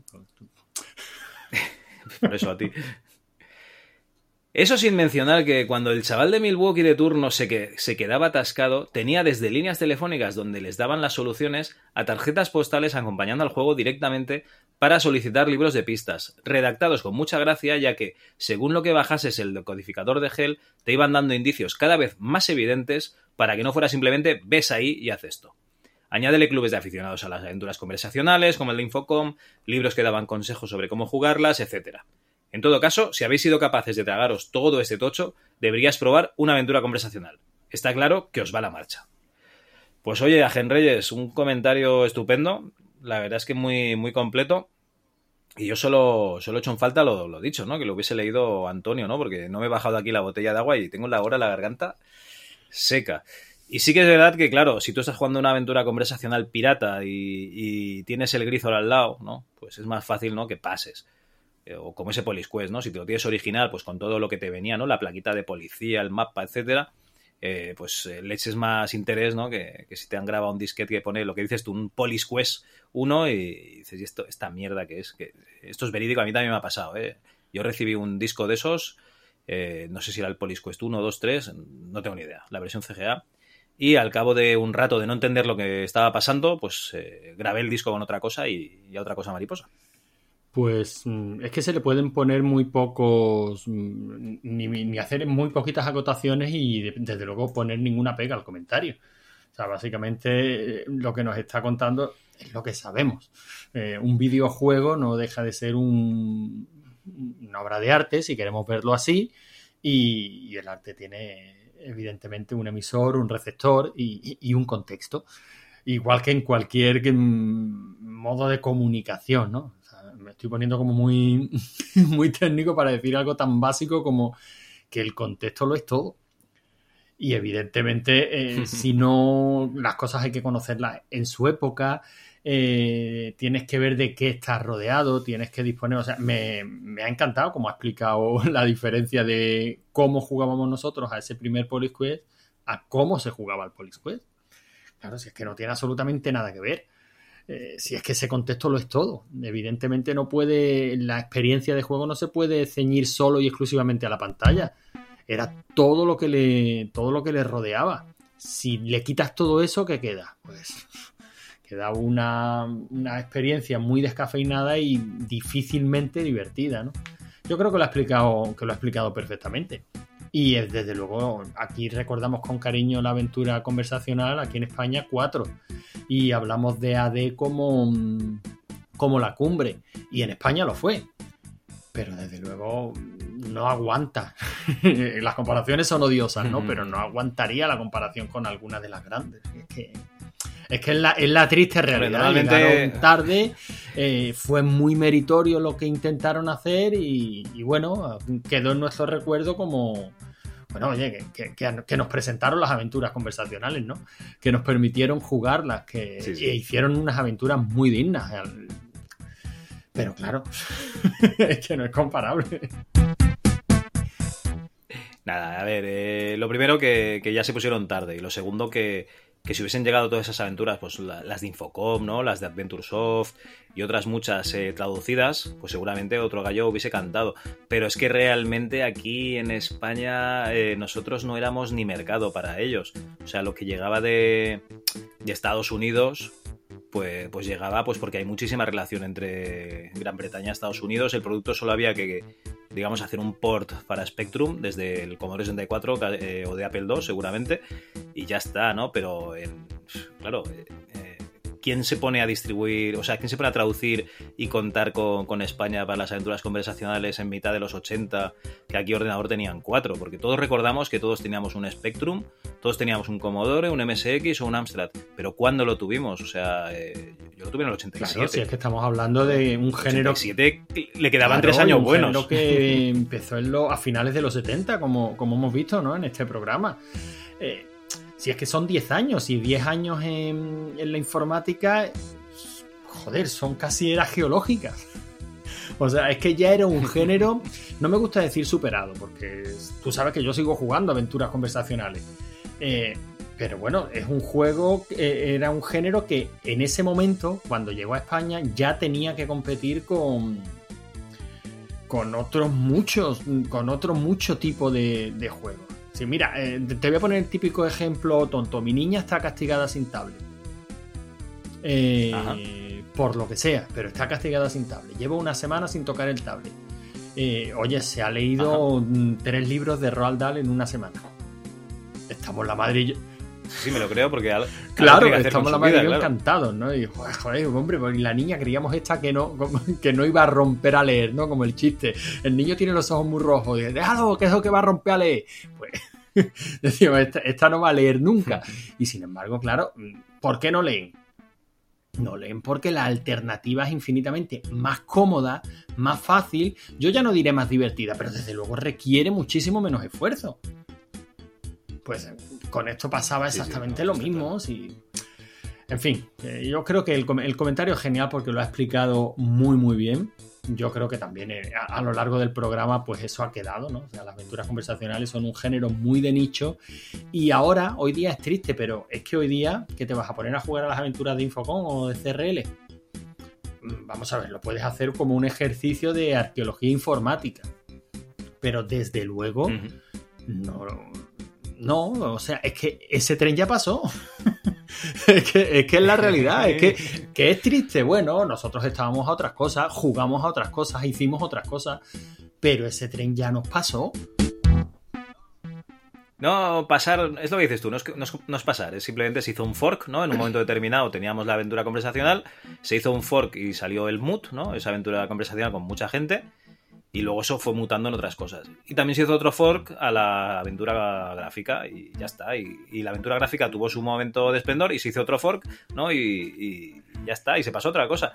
Entonces, eh, sí que sigue quedando gente, ¿no? En, en el Claro. nicho, ¿no? En, en esa rama antigua, pero, pero realmente, pues eso, es más el recuerdo que tenemos que otra cosa. Un, un recuerdo, bueno, es, es el recuerdo a nivel particular, siempre va a ser el recuerdo y, bueno, a lo mejor la afición de un determinado nicho, ¿no? Y a un nivel un poquito más general, bueno, pues es una parte de la historia y si te interesa este, si te interesa este mundillo, pues joder, es una parte de la historia que tienes que conocer, ¿no? tan fácil como el que le siempre ponemos el mismo ejemplo, pero es que la analogía, la analogía es muy clara, ¿no? ¿Te gusta el cine? Pues más pronto o más tarde acabarás viendo pues el Nosferatu.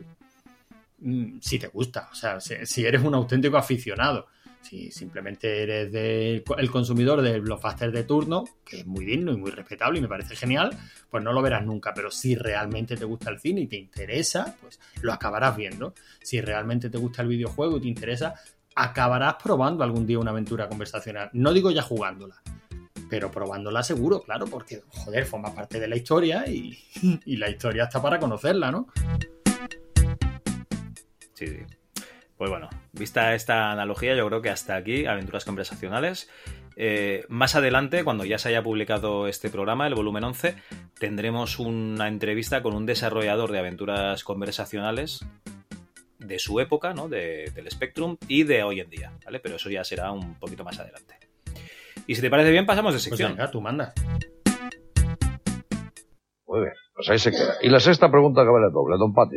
Según su mujer, ¿cuál es el hombre más representativo de los 90? Según su mujer. Según ella, eh, Richard Gere. No sé, es una fanática de todas sus películas. Aunque a mí yo no le encuentro ni el fu ni el fa. Bueno, pues nada, opiniones para todos los gustos puede haber en esta respuesta. Y don Jorge, la sexta pregunta que vale doble. Según su mujer, ¿cuál es el hombre más representativo de los 90? Yo. Clarísimo, está clarísimo, ¿no? Pues ahí se queda también. Y don Juan Manuel, la sexta pregunta que vale doble. Según su mujer, ¿cuál es el hombre más representativo de los 90? Sí, es es Richard Gere. Porque dice, sí, dice que, que como actor es buenísimo, porque es ecologista, porque es guapo. Es el más que le gusta. Sobre todo supongo porque es ecologista, ¿no? Porque, no, no, siendo ecologista, Richard Gere, claro, si no, si no, no sé qué partido de ver, porque si no es ecologista, vamos a hacer una pausa desde que estamos aquí.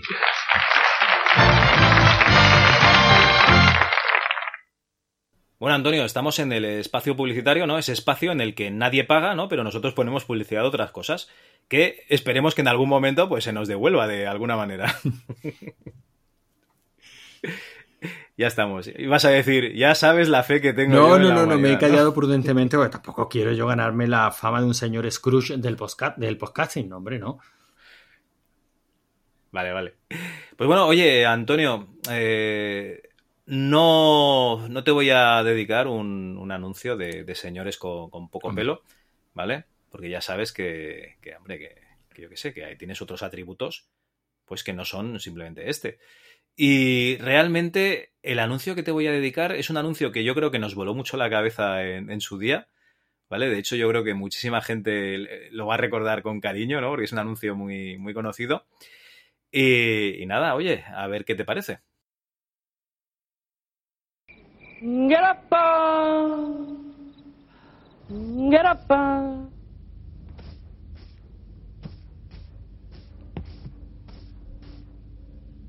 Uh. Get up, uh.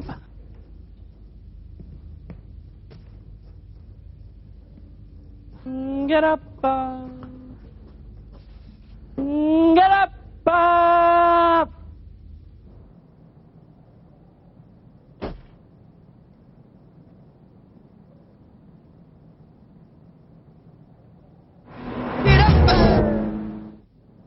Get up, uh.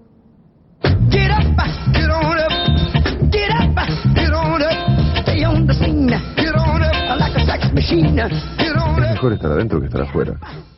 Clio MTV. Solo mil autos. Bueno, Antonio, ¿qué tal? ¿Qué, qué te parece este anuncio? Mm, Memorable. Memorable.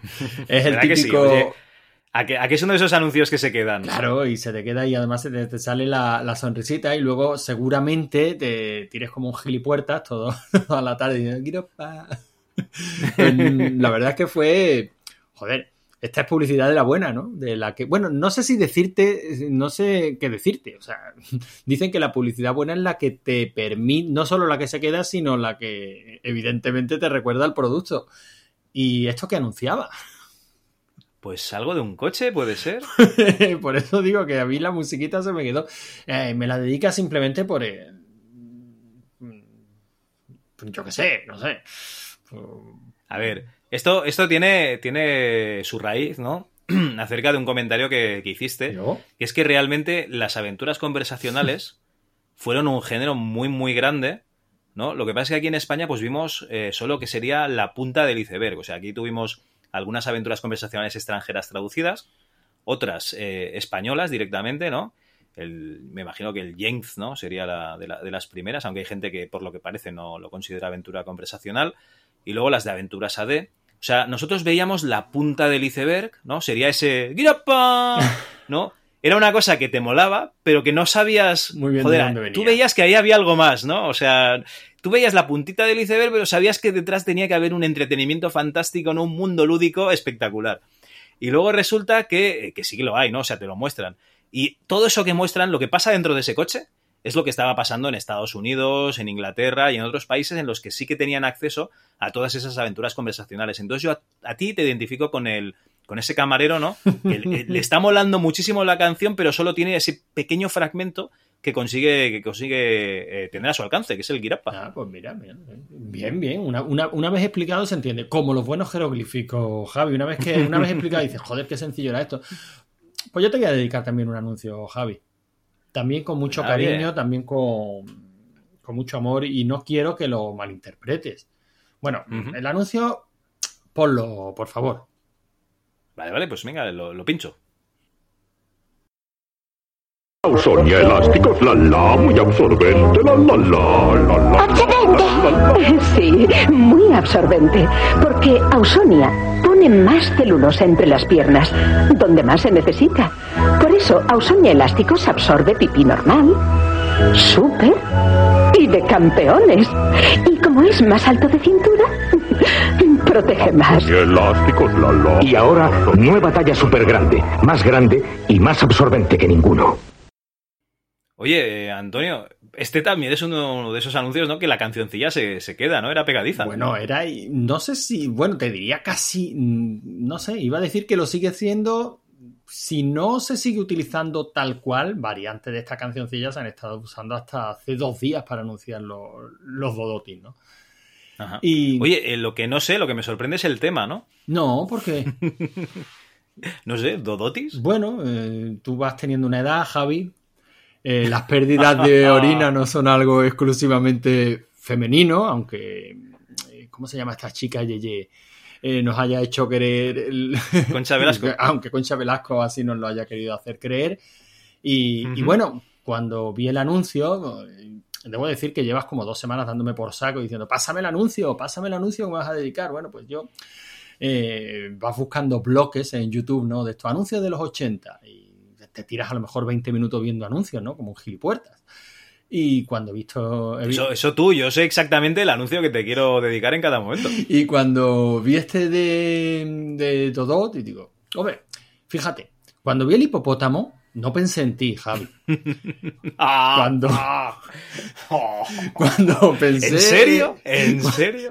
Cuando pensé en las pérdidas de orina, tampoco pensé en ti. Pero cuando. Fue la combinación, ¿no? Fue la pero combinación. cuando decían al final, y ahora en talla extra grande, digo, joder, si es que. si es que blanco y en botella.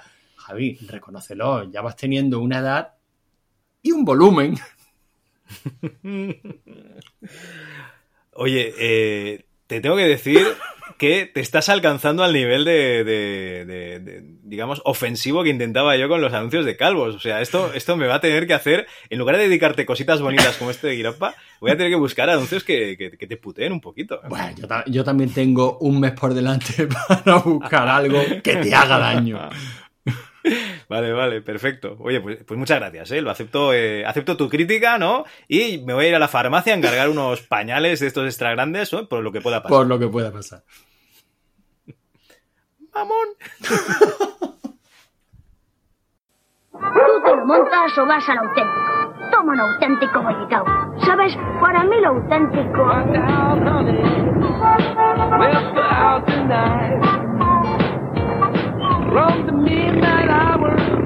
Todavía tienes que comer muchos bollicaos. Si eres auténtico, lo tuyo es bollicao. Y ahora con Bollicao divertidas movie cars, colecciónalas y además miles de Bollimix con lo más nuevo mezclado para ti. Estáis escuchando MS2 Club, el podcast dedicado exclusivamente al MS2. Oye Mike, ¿conoces algún podcast en el que hablen no solo de un único sistema? Es que me aburre solo escuchar un sistema. Y tanto, tenemos RM30 Podcast, el podcast dedicado a todos los sistemas antiguos. ¿Qué me estás diciendo? ¿Que no es como esta gente, que solo se dedica a lo suyo, sino que hablan de todo? ¿Es así?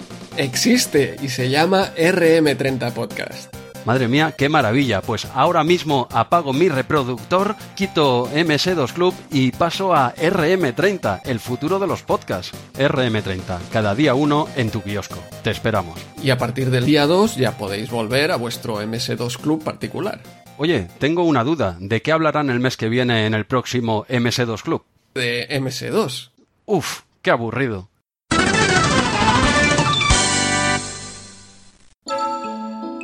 Nuevo gel tulipán negro. Extra perfumado. Con provitamina A. Siguiendo la línea de tu piel. Nuevo gel tulipán negro.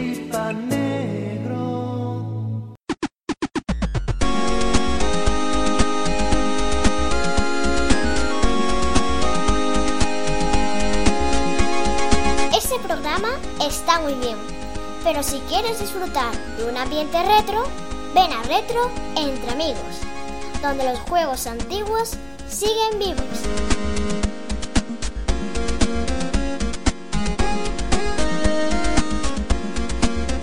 Y ahora sigue disfrutando del programa.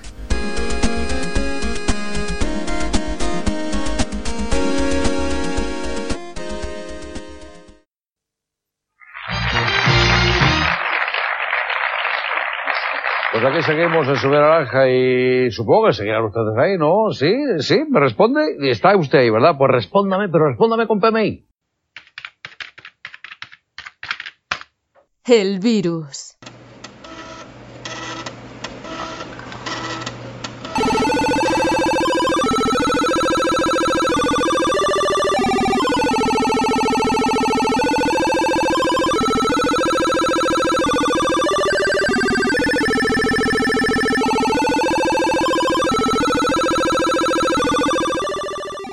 Antonio, hacía tiempo que no hablábamos aquí de, este software malicioso, ¿no? De, los virus. Y yo creo que el último que vimos fue un virus también muy, muy curioso, ¿no? El virus Murcia, un virus muy de aquí, o, o muy de, allá abajo, ¿no? De la, de la costa.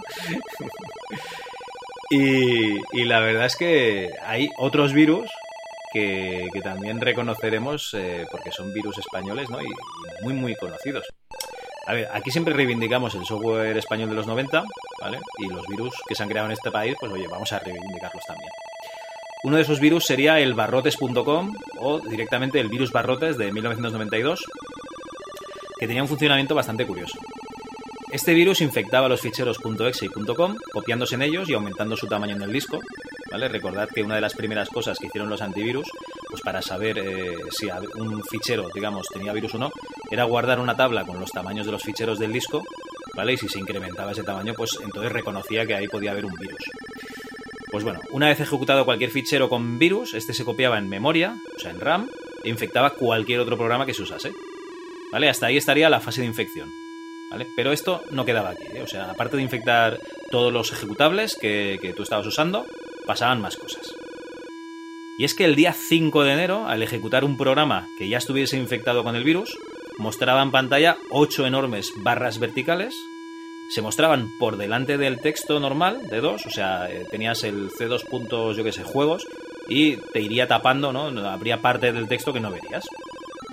Esto impedía trabajar con comodidad por la pérdida de visión, y también se leía el mensaje virus barrotes por Osoft, ¿vale? En español, ¿eh? Virus barrotes por Osoft.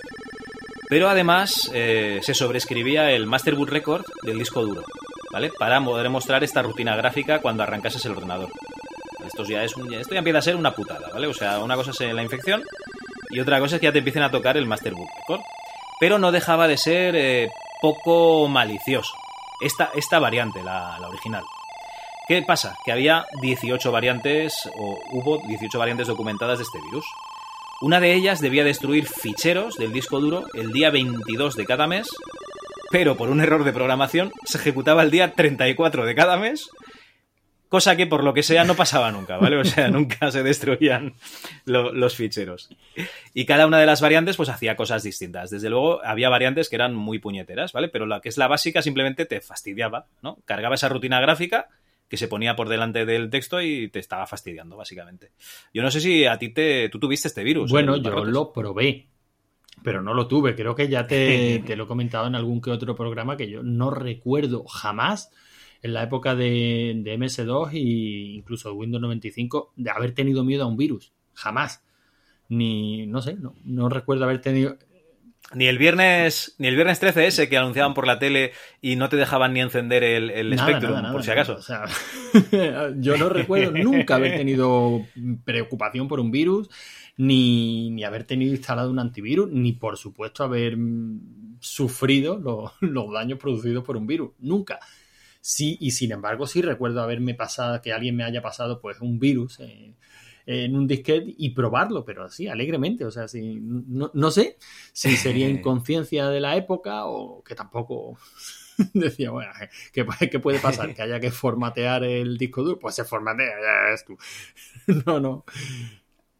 Ah, toma por saco. Y luego pido disquets con todo lo que Sí, tenía sí, antes sí, y ya, ya está. ¿no? digo que. Y este sí, lo he visto en ejecución, muy, muy curioso, muy simpático. Me mola eso que nos has contado de que te pones a programar un virus y lo programas mal. Venga, hombre. Pero bueno. Hombre, a lo, a lo mejor, a lo mejor el tío dijo, hostia, eh, qué, qué- qué cabrón, no, no, no voy a hacerlo, no voy a ser tan malo. Va, venga, voy a modificar Sí, esto aquí. puede ser, pero bueno, no sé, no sé si alguna vez me has escuchado comentarlo, pero ya sabes la fe que tengo en la bondad del ser humano. O sea que el tío se equivocó. Evidentemente. Qué tonto. Por cierto, eh, si algún oyente, alguna oyente eh, desarrollaba virus para MS2, oye, eh, ya sabes, envíanos un mail a hola.ms2.club, ¿no? O envíanos un, un mensaje por Twitter o un comentario en la página web y nos pondremos en contacto contigo para que nos expliques tu Además, experiencia. como Claro que sí. prácticamente todo esto ha prescrito ya, o sea, sí, es- ¿qué, qué cosa más genial sería encontrar a los integrantes de Osof, has dicho que se llamaban los del virus barrote. Bueno, integran- integrantes de Osof, yo Sí, creo que es una persona, ¿no? A lo mejor es Oscar, ¿no? Y Osof, segurísimo, una persona o dos a lo sumo. Porque eso tiene pinta de un agárrame el cubata de manual. Sí, sí. Oye, mira, mira qué rutina gráfica más chula que he hecho. ¿Lo hacemos virus? No hay huevos, ¿no? Sujétame el cubata. Pero bueno, curioso, como mínimo curioso. Perfecto. Pues oye, ya, ya está. La historia del virus barrotes, ¿vale? Aquí contada. Y vamos a pasar con la historia del sistema operativo PC2.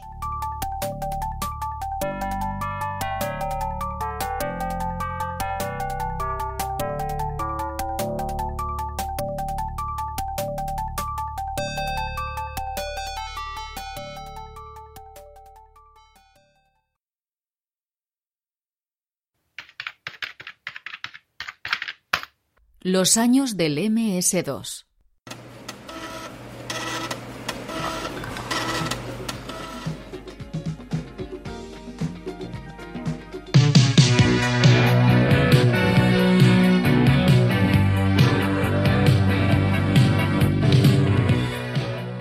nace el IBM PC2.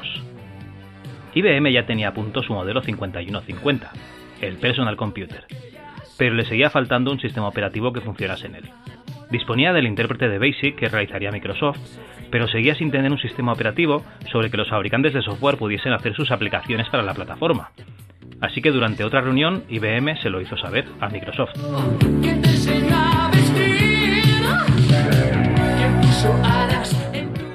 Paul Allen de Microsoft había visto en funcionamiento el Q2 de Tim Patterson, el Quick and Dirty Operating System, por lo que decidió lanzar un señuelo a SPC, a Seattle Computer Products, y le dijo a Rod Brock, el dueño de SCP, que estaban interesados en ser distribuidores de su sistema operativo para equipos informáticos y que podían pagar a SCP una cuota de 15.000 dólares cada vez que vendiera los derechos de uso de su nuevo sistema operativo a un nuevo fabricante de hardware, además de 10.000 dólares en concepto de licencia.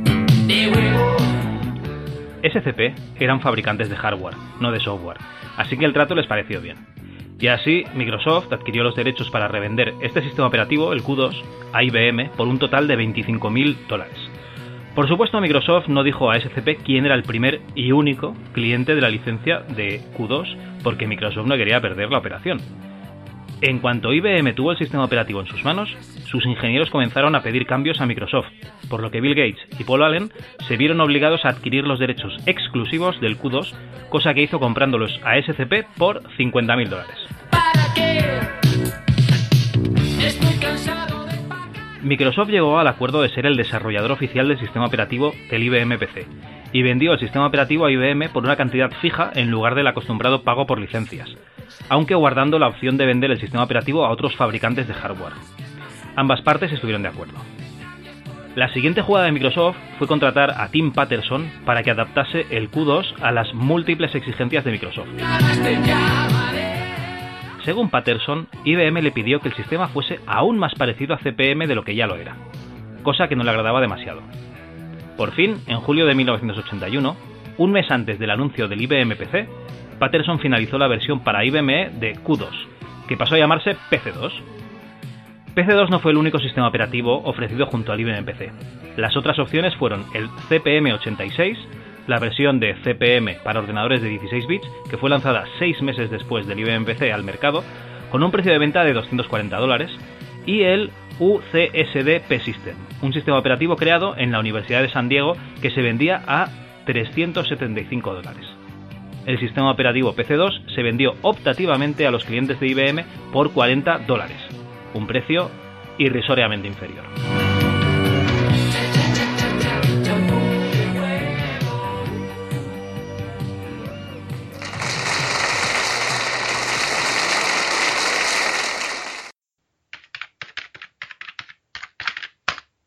readme.txt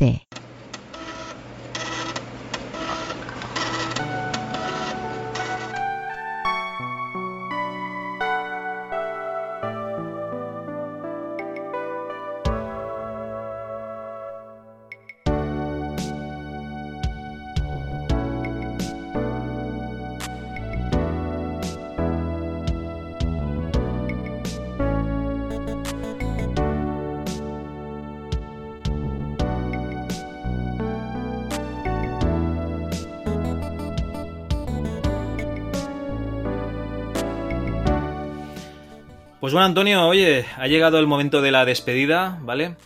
Pero antes de, hacer esta lectura de comentarios que hacemos cada mes, quiero anunciar un par de cositas.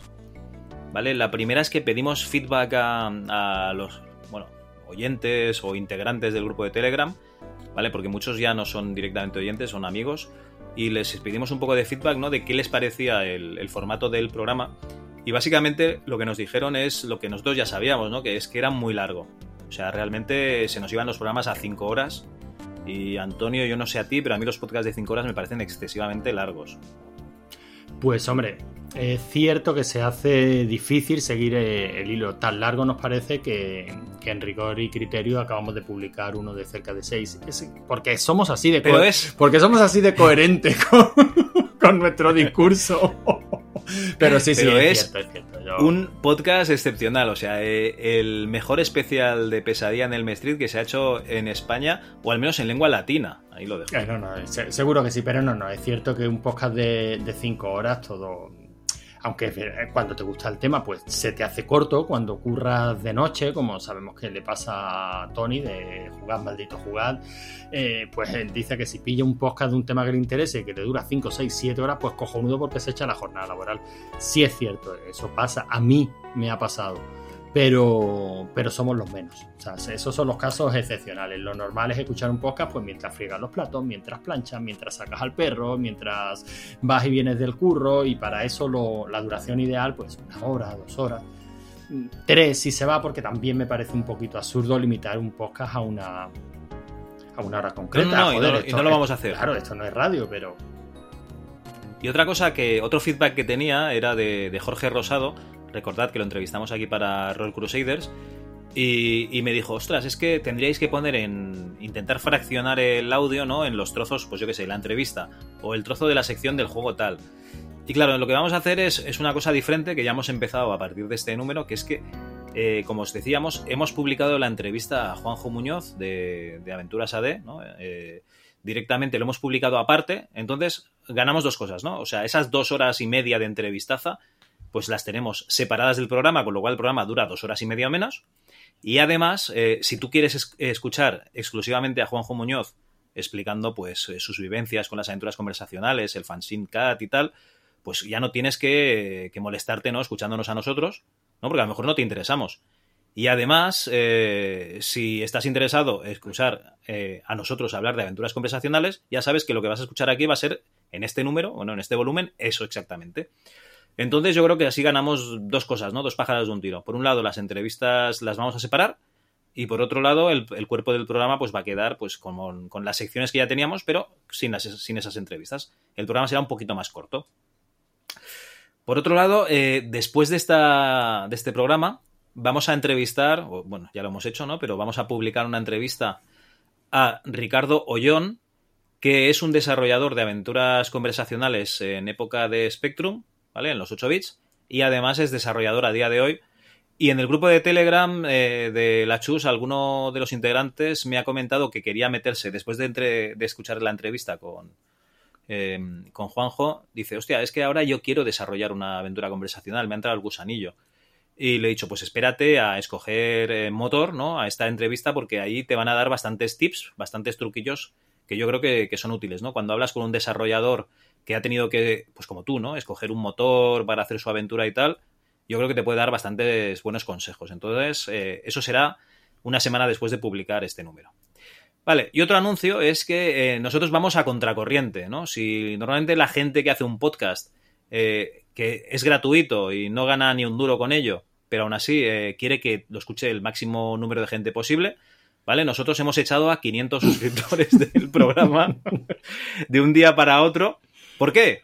Pues porque cuando empecé este programa eh, yo hacía las entradas en el feed de Evox a mano, ¿vale? O sea, ponía ahí el fichero, ponía la descripción a mano, ¿no? Los 10 campos que te obliga a rellenar Evox, ponía la fotito, etcétera. Y además hacía el feed de MS2 Club, que, va, que es universal para todos los otros eh, podcatcher. ¿Qué pasa? Que se me han hinchado las narices y no quiero hacerlo a mano, quiero trabajar menos. Así que la única manera que te da iVox de tú coger y aprovechar ese feed eh, público es que te cargues todos los programas. Con lo cual he tenido que cargarme todos los programas, se ha deshecho el feed de iVox y a- he vuelto a, bueno, a crearlo con el iVox, uy, perdón, y he vuelto a crearlo con el feed original de la página web y no se recuperan los eh, suscriptores porque este feed lo considera iVox un feed diferente. Con lo cual, eh, oye, si hace tiempo que no escuchas esto, que sepas que es por eso, ¿no? Que, que te ha echado, ¿vale? Porque funciona así, iVoox. Qué gran aplicación.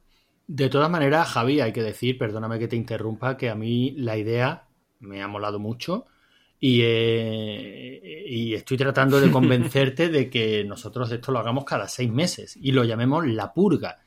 Entonces, cada seis meses nos carguemos el feed, nos carguemos a los suscriptores, nos carguemos los comentarios y el que realmente está interesado, que nos vuelva a buscar y que se vuelva a suscribir. Sí, señor.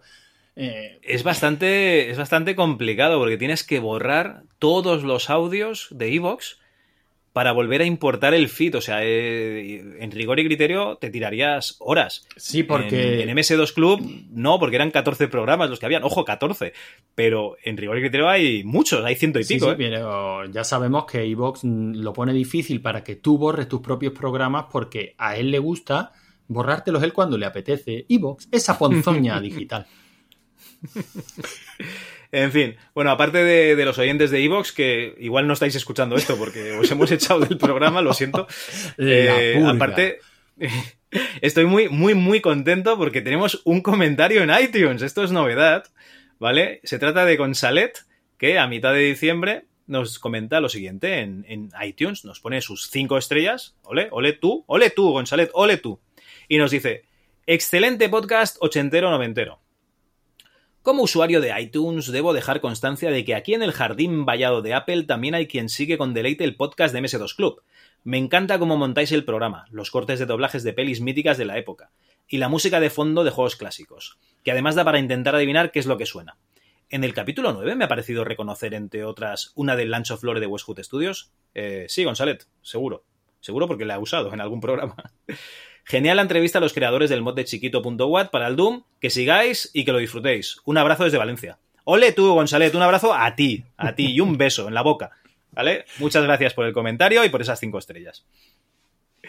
Y bueno, eh, vamos ya con los comentarios de de Evox que he borrado, pero hice una copia de seguridad antes de, de borrar todos esos audios y los puede leer nuestro amigo Antonio. Meca, metapodcastinemos, Javi. Cuando, cuando, te- cuando echaste a. Después de la purga, lo vamos a llamar después de la purga. eh, yo- Pospurga. Esto es el, el día, el volumen 1 pospurga. Pues yo decía, joder, qué bien, mm, no tengo curro porque Gaby, digo, Javi se ha cargado a todos lo- los, comentarios. Pero no, tú has sido previsor y los has guardado antes en un, en un archivo, ¿no? Un archivo compartido eh, que estamos viendo ahora mismo los dos. Entonces, oh, p- pero qué bien, porque como no es la ponzoña digital de Evox, seguro que esta vez no parezco gilipollas leyendo los artículos, pero no, porque tú has tenido a bien copiarlos desde esa vista de Evox en la que se corta el audio cuando le das al botoncito más. Coño, ya te podías haber ido al programa en sí y haberlo copiado bien, pero nada, mm, muy bien, Javi, voy a ello, ¿eh? ¿Y qué querías? ¿Que fuese uno por uno a copiarlo siempre? Claro. Uno por uno te has cargado los audios del programa. Bueno, vamos allá. Antoñico la mierda en Tombed nos decía en el MS2 Club volumen 10. Me voy a arriesgar a comentar antes de escucharlo. Me encanta que los podcasts sean cada vez más largos. ¡Oh! Eh, Uy, Antoñico, lo- ya lo sentimos. ¿eh? es una gozada pasarse el día currando cara al PC y teneros de fondo. Eh, así que a riesgo de, aparecer- de parecer imparcial, diré que este programa es una maravilla, como siempre. Bueno, también hay que decir, Antoñico, ¿no? Que realmente, eh, si se pone la entrevista y luego se pone el programa, dura exactamente lo mismo que duraba antes. Claro, el, conte- el con- el contenido está todo ahí. O sea que no, no creo que Antoñito tenga, tenga problemas. Carlos Pascual nos dice: Me ha encantado. Buen programa para empezar el año. La ofimática para mí ha sido siempre un mundo desconocido. Eh, muy bueno conocer sus primeros pasos. Pues gracias, Carlos, de nuestra parte y de parte de Raúl. Carlos Pascual también nos dice en el MS2 Club Extra Floppy Volumen 2, el de compras navideñas. Una cosa, escogí el Rocketeer aparte del Dune 2 por pura nostalgia. La película para mí es un clásico. Sí, aquí se empezaba a sentir mal, Carlos, porque habías coja- escogido Rocketeer y tú habías dicho que el juego era muy Muy malo. malo. Dije que era basura. Eh, David, David Skywalker, me apoyó en ello. Y bueno, aquí tengo que hacer lo que sería, pues yo que sé, recular eh, una fe de ratas. Eh, tú te reíste mucho, cabrón, porque una de estas tardes, eh, hablando por, por Telegram, preparando programas y tal, digo, Javi, no te vas a creer lo que estoy haciendo. Pero llevo toda la tarde jugando al puto Rocketeer. Porque- Oye, pues si llevas toda la tarde, tan malo no para sería. nada, porque Carlos Pascual, pues, coño, lo votó en sus coplas navideñas después de leer este comentario. Digo, joder, mm, pura nostalgia. Mi hermano creo que también comentó en el, en el grupo de Telegram, joder, lo pusiste muy mal, pero yo recuerdo haber jugado mucho a este juego. Y como yo soy persona que si de algo me jacto es de ser capaz de recular y de, digo, bueno, pues a lo mejor estoy equivocado. Y efectivamente lo estaba, el Rocketeer es un juego, pues oye, sencillito, pero bastante divertido. Pues, visualmente está muy chulo, como hacía las cosas Disney en la época. Esa primera fase, pues oye, es bastante divertida. Esa, bien, o sea, que no diré que sea una gran maravilla, pero es un juego bastante divertido. Y una compra navideña para, para ese año, pues estupenda. Que poco, poco que objetar. eh, recojo cable. Pues nada, oye, yo creo que, que Rocketeer lo que tenía era que visualmente era una pasada, como todos los juegos de Cinemaguare, ¿no? Y, y yo, como nunca he jugado, pues eh, opino lo que opináis todos, que no está mal. Seguimos. Rubén Sushi nos decía en el Extra Floppy 2, también el de compras navideñas, el Día del Tentáculo sería mi elección, aunque realmente llegué a jugarlo sobre el 95-96 en un CD pirata que me pasaron con muchos juegos, de MS2 en, en 486 a 66 MHz y 8 MB de RAM. Eh, no recuerdo la revista, pero había una que compraba que regalaban juegos de MS2 y de los primeros que tuve fue el Xenon 2. Pues en revistas empezaron a dar juegos más adelante. Yo recuerdo que sí que podías ir a buscar mandanguita buena al kiosco, ¿no? Que yo creo que si en los 80 se vendían las cintas en el corte inglés, bazares y demás, en los 90 todos adquiríamos la, la droga, ¿no? Lo- en, en tiendas y además en los kioscos. Los kioscos tenían muchísima cosa. Pero de hecho, yo creo que los primeros juegos en CD-ROM míos propios los compré en colecciones de estas de revistas que, que había en los kioscos y para un 486 66 con 8 megas de RAM, igual que el tuyo. El Xenon 2 sí que me suena de haber visto alguna versión de estas en CD, pero ahora mismo no recuerdo con qué, con qué revista lo harían. La verdad es que yo tampoco, tampoco lo recuerdo. El Xenon 2 es un juego chulo. Eso sí. Es muy chulo. A ver, es un shooter lento, pero es que es otro estilo de, Es otro shooter. estilo, es un shooter. Que, para la- los torpecillos como yo casi que se agradecía. y no, no esa velocidad endiablada de otros. Bueno, nos dice un anónimo, un anónimo que luego no lo es, en el MS2 Club, Extra Floppy 1, eh, entrevista con Jimmy Maher, pedazo de entrevista, vamos, que se me acumulan los programazos y eso no puede ser. Inmediatamente después soy Víctor, by the way. Pues- Me ha encantado porque eh, tenemos un nuevo oyente que se llama Deca Black, eh, que nos escuchaba eh, cuando estábamos en fase bonus, ¿no? Y ahora parece ser que nos ha recuperado el cariño. Y eh, dice, hostia, qué bien que se le entiende a Jimmy. Y la verdad es que sí, se entiende a Jimmy, su inglés se entiende mucho mejor que el mío, está claro. La verdad es que la Se entrevista entiende perfectamente. apenas se tenga un poquito de, de nivel, nivel básico, de, o sea, un, un- un B2, digamos, la entrevista se puede seguir, así que yo animo a la gente que, aunque no hablen inglés perfectamente, que lo intenten porque merece muchísimo la pena. No, no, sí, es uno de los programas más, no sé si escuchados, ¿no? Pero descargados, la verdad es que sí, la verdad es que lo, lo ha descargado mucha gente. Bueno, Molly78 nos dice, chapó por el programa, se refiere al volumen 10, genial desde el primer minuto hasta el último, muy divertido, aunque confieso que cuando he visto 5 horas me he acojonado. Luego se me ha pasado en un tri. Eh, desternillante el momento puya, que empieza a ser habitual con su tableta de turrón duro y todo eso. Jejeje, qué bueno, de verdad. Ah, ahí va un me gusta, bien merecido. Pues muchas gracias, Molly. Mori también nos dice en el volumen 9, va para atrás, Pecadores de la pradera, pedazo de filtro de programa, por la gloria de mi madre que se merece un whore. En serio, este programa lo escuché cuando salió y no pude comentar. Lo hago. Eh, lo hago ahora, buenísimo, pero tenemos un problema. Queremos un dogma ya. ¿Seréis capaces? Eh, lo fuimos. sí, se refiere a otra de las un cabeceras de la, de la chus. Eh, y bueno, ya lo, ya lo hicimos. Eh, efectivamente, como lo hicimos, eh, inmediatamente después nos comentaba Molly, quiero un millón de euros ya, visto que con el Dogma funciona.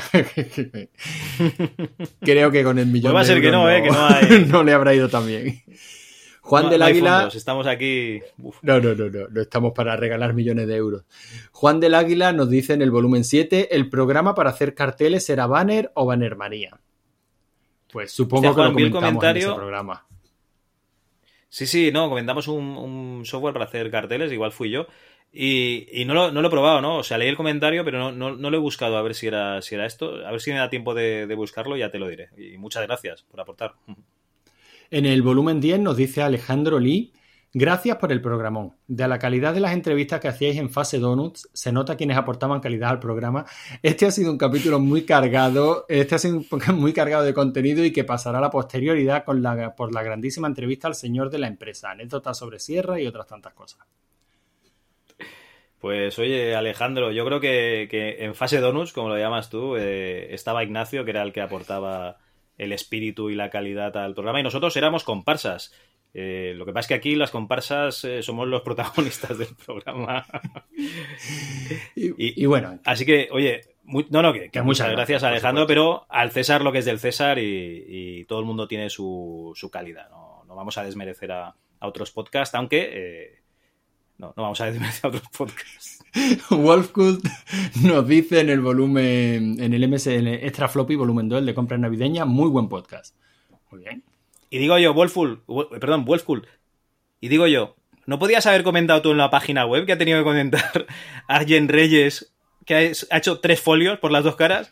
Y tú comentas en Evox, hazlo al revés, tú en la página web, y Arjen Reyes, tú comentas en Evox. El que leo y yo, así, ¿no? eh, el que lee es, es Logarán, es Antonio. Nos dice Narcy THX en el volumen 10. Voy a dejar por aquí el comentario porque es el medio más cómodo para hacerlo. Escuchas el programa por esta maravillosa aplicación y rápidamente envías un comentario. Genial. Eh, genial programa, un menú entretenido, temas interesantes y una muy pero que muy interesante entrevista. Saludos cordiales.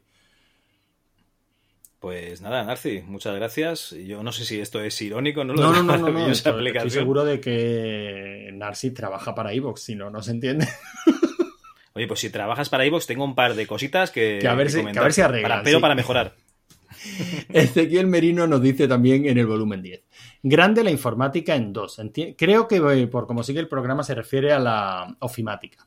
Yo tuve Framework y WordPerfect. En mi Amstrad venía soldada la mochila al puerto paralelo para poder hacer funcionar el segundo. Aunque yo nunca, eh, aunque yo nunca me terminé de acostumbrar y usaba Framework. Lo mejor desde mi punto de vista era el corrector ortográfico, un archivo de texto plano con todas las palabras separadas por salto de línea y no solo palabras, verbos y conjugaciones. Todo estaba en ese archivo, posiblemente el más grande de todo mi disco duro.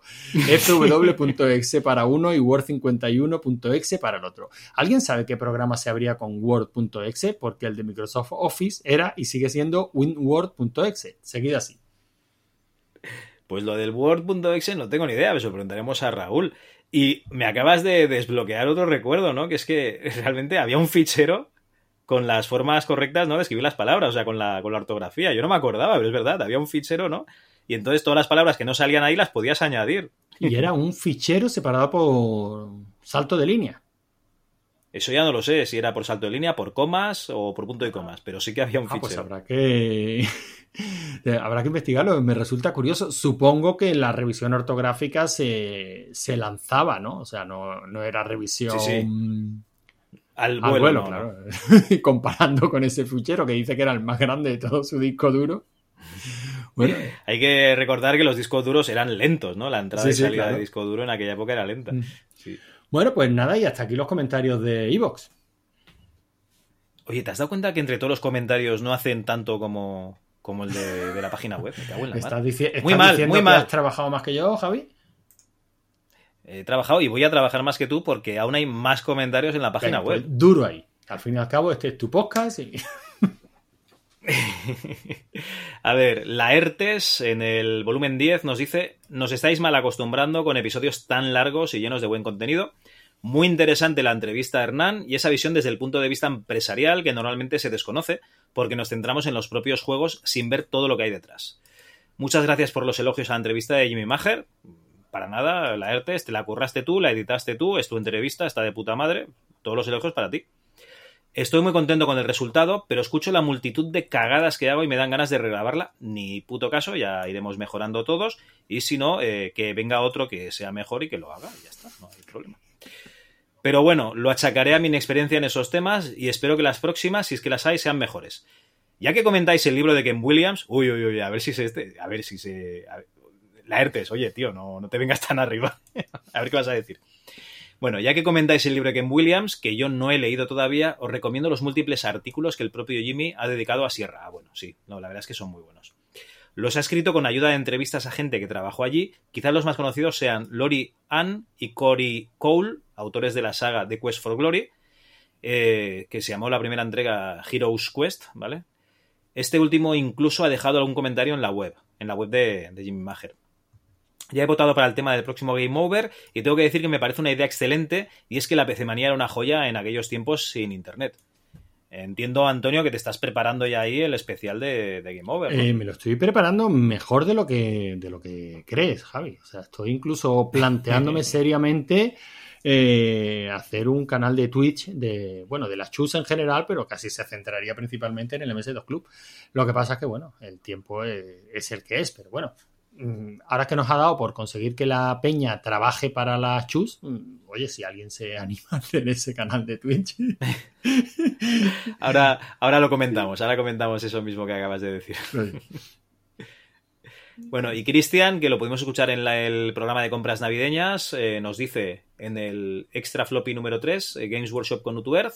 Esto ya era programa para muy cafeteros de Games Workshop, era muy friki, ¿vale?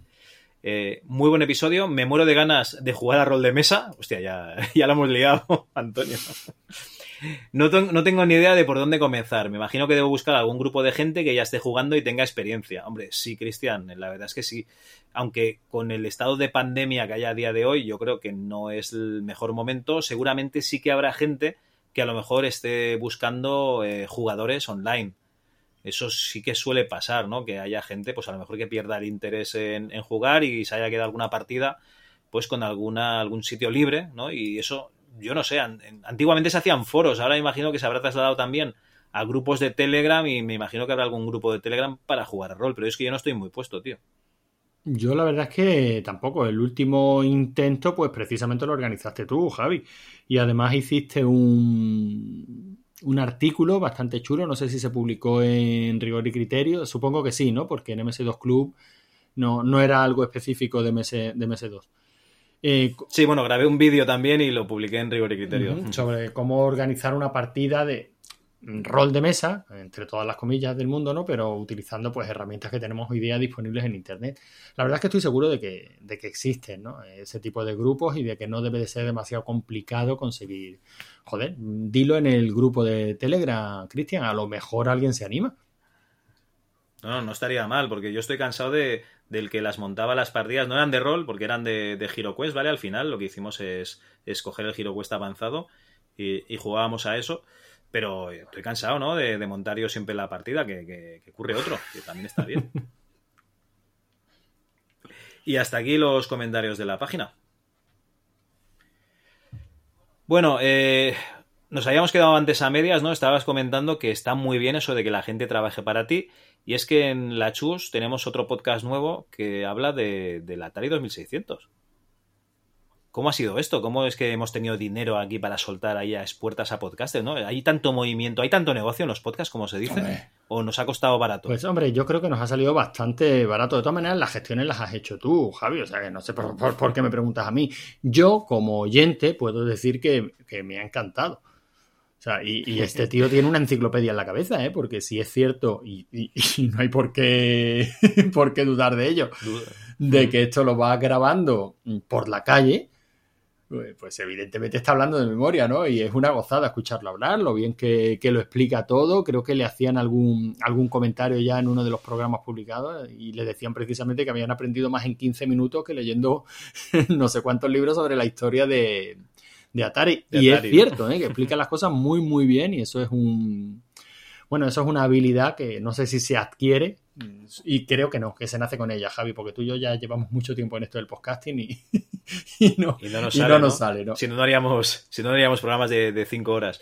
Son capsulitas, de hecho se llama cápsula 2600 cap- eh, píldoras, ¿vale? Son capsulitas de, de 15-20 minutos donde explica un fact, ¿no? Una, algo relacionado con la Atari 2600, la VCS, la consola más conocida de, de Atari. Bueno, la primigenia de 8 bits. No es la primera, ¿no? Pero es, yo creo que es la primera, el primer éxito comercial de, consolas de 8 bits. Y la verdad es que está muy bien. Nos ha dado, eh, digamos, no la exclusiva, ¿no? Porque él lo publica por su lado, pero nosotros también lo publicaremos en el feed de la Chus. Y de esta manera, pues tenemos eh, más programas para que al final la Chus sea un canal de entretenimiento, ¿no? Que no hablemos solo de MS2 ni de, ni de Atari, ¿no? Ya os digo, hemos hecho un programa hablando de pesadilla en el Street. ¿Por qué? Pues porque también nos encanta pesadilla en el Street. Y, y nada, os invito a que escuchéis los podcasts que hacemos en la Chus, ¿vale? Lo podéis buscar directamente en vuestro podcatcher favorito. Escribís a Chus, tal como suena, ¿no? Como si estornudaseis y ahí salimos. Y MS2 Club, ya sabéis, los que estabais dados de alta en iVoox, os hemos echado, pues os podéis volver a dar de alta, que ahora no os echaremos. Y poca cosa más, yo creo que, que el programa lo hemos dejado ya en una duración que está bien. Eh, escuchad la entrevista a Juanjo Muñoz, que ya está publicada. Eh, cuando salga esto, saldrá a la semana o dos semanas la entrevista con Ricardo Ollón, que nos hablará de cómo hacer aventuras conversacionales a día de hoy. Y os invitamos a que nos dejéis comentarios tanto en iVoox como en nuestra página web, que nos escribáis por mail si tenéis ganas de ello a hola.ms2.club y eh, que en Twitter estamos como arroba ms2club y Antonio, que se ha quitado de los vicios de Twitter, está como arroba rigor y criterio. Y nada, muchísimas gracias por esos comentarios, muchísimas gracias por esos comentarios y esas cinco estrellas en, en iTunes. Y no sé qué más, Antonio, yo creo que ya está, ¿no? Pues nada, decir adiós con la manita, Javi, que es que te embarras, te embarras, te embarras y, y- y no ves la hora de callar y, y te plantas otra vez en las 5 horas. No, no, no, no, por Dios, ¿no? Vamos a dejarlo esto en dos horitas y venga, que sea lo que Dios quiera. Bueno, pues nada, Antonio, hasta el próximo programa. Pues adiós.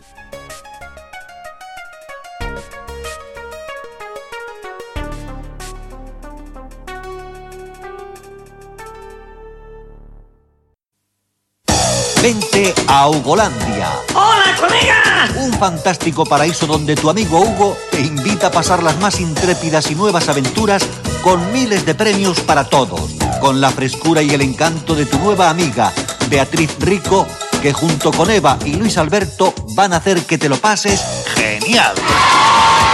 No te lo pierdas, Hugolandia, el país de los juegos. De lunes a viernes a las 18.15 horas. Telecinco, un otoño lleno de amigos.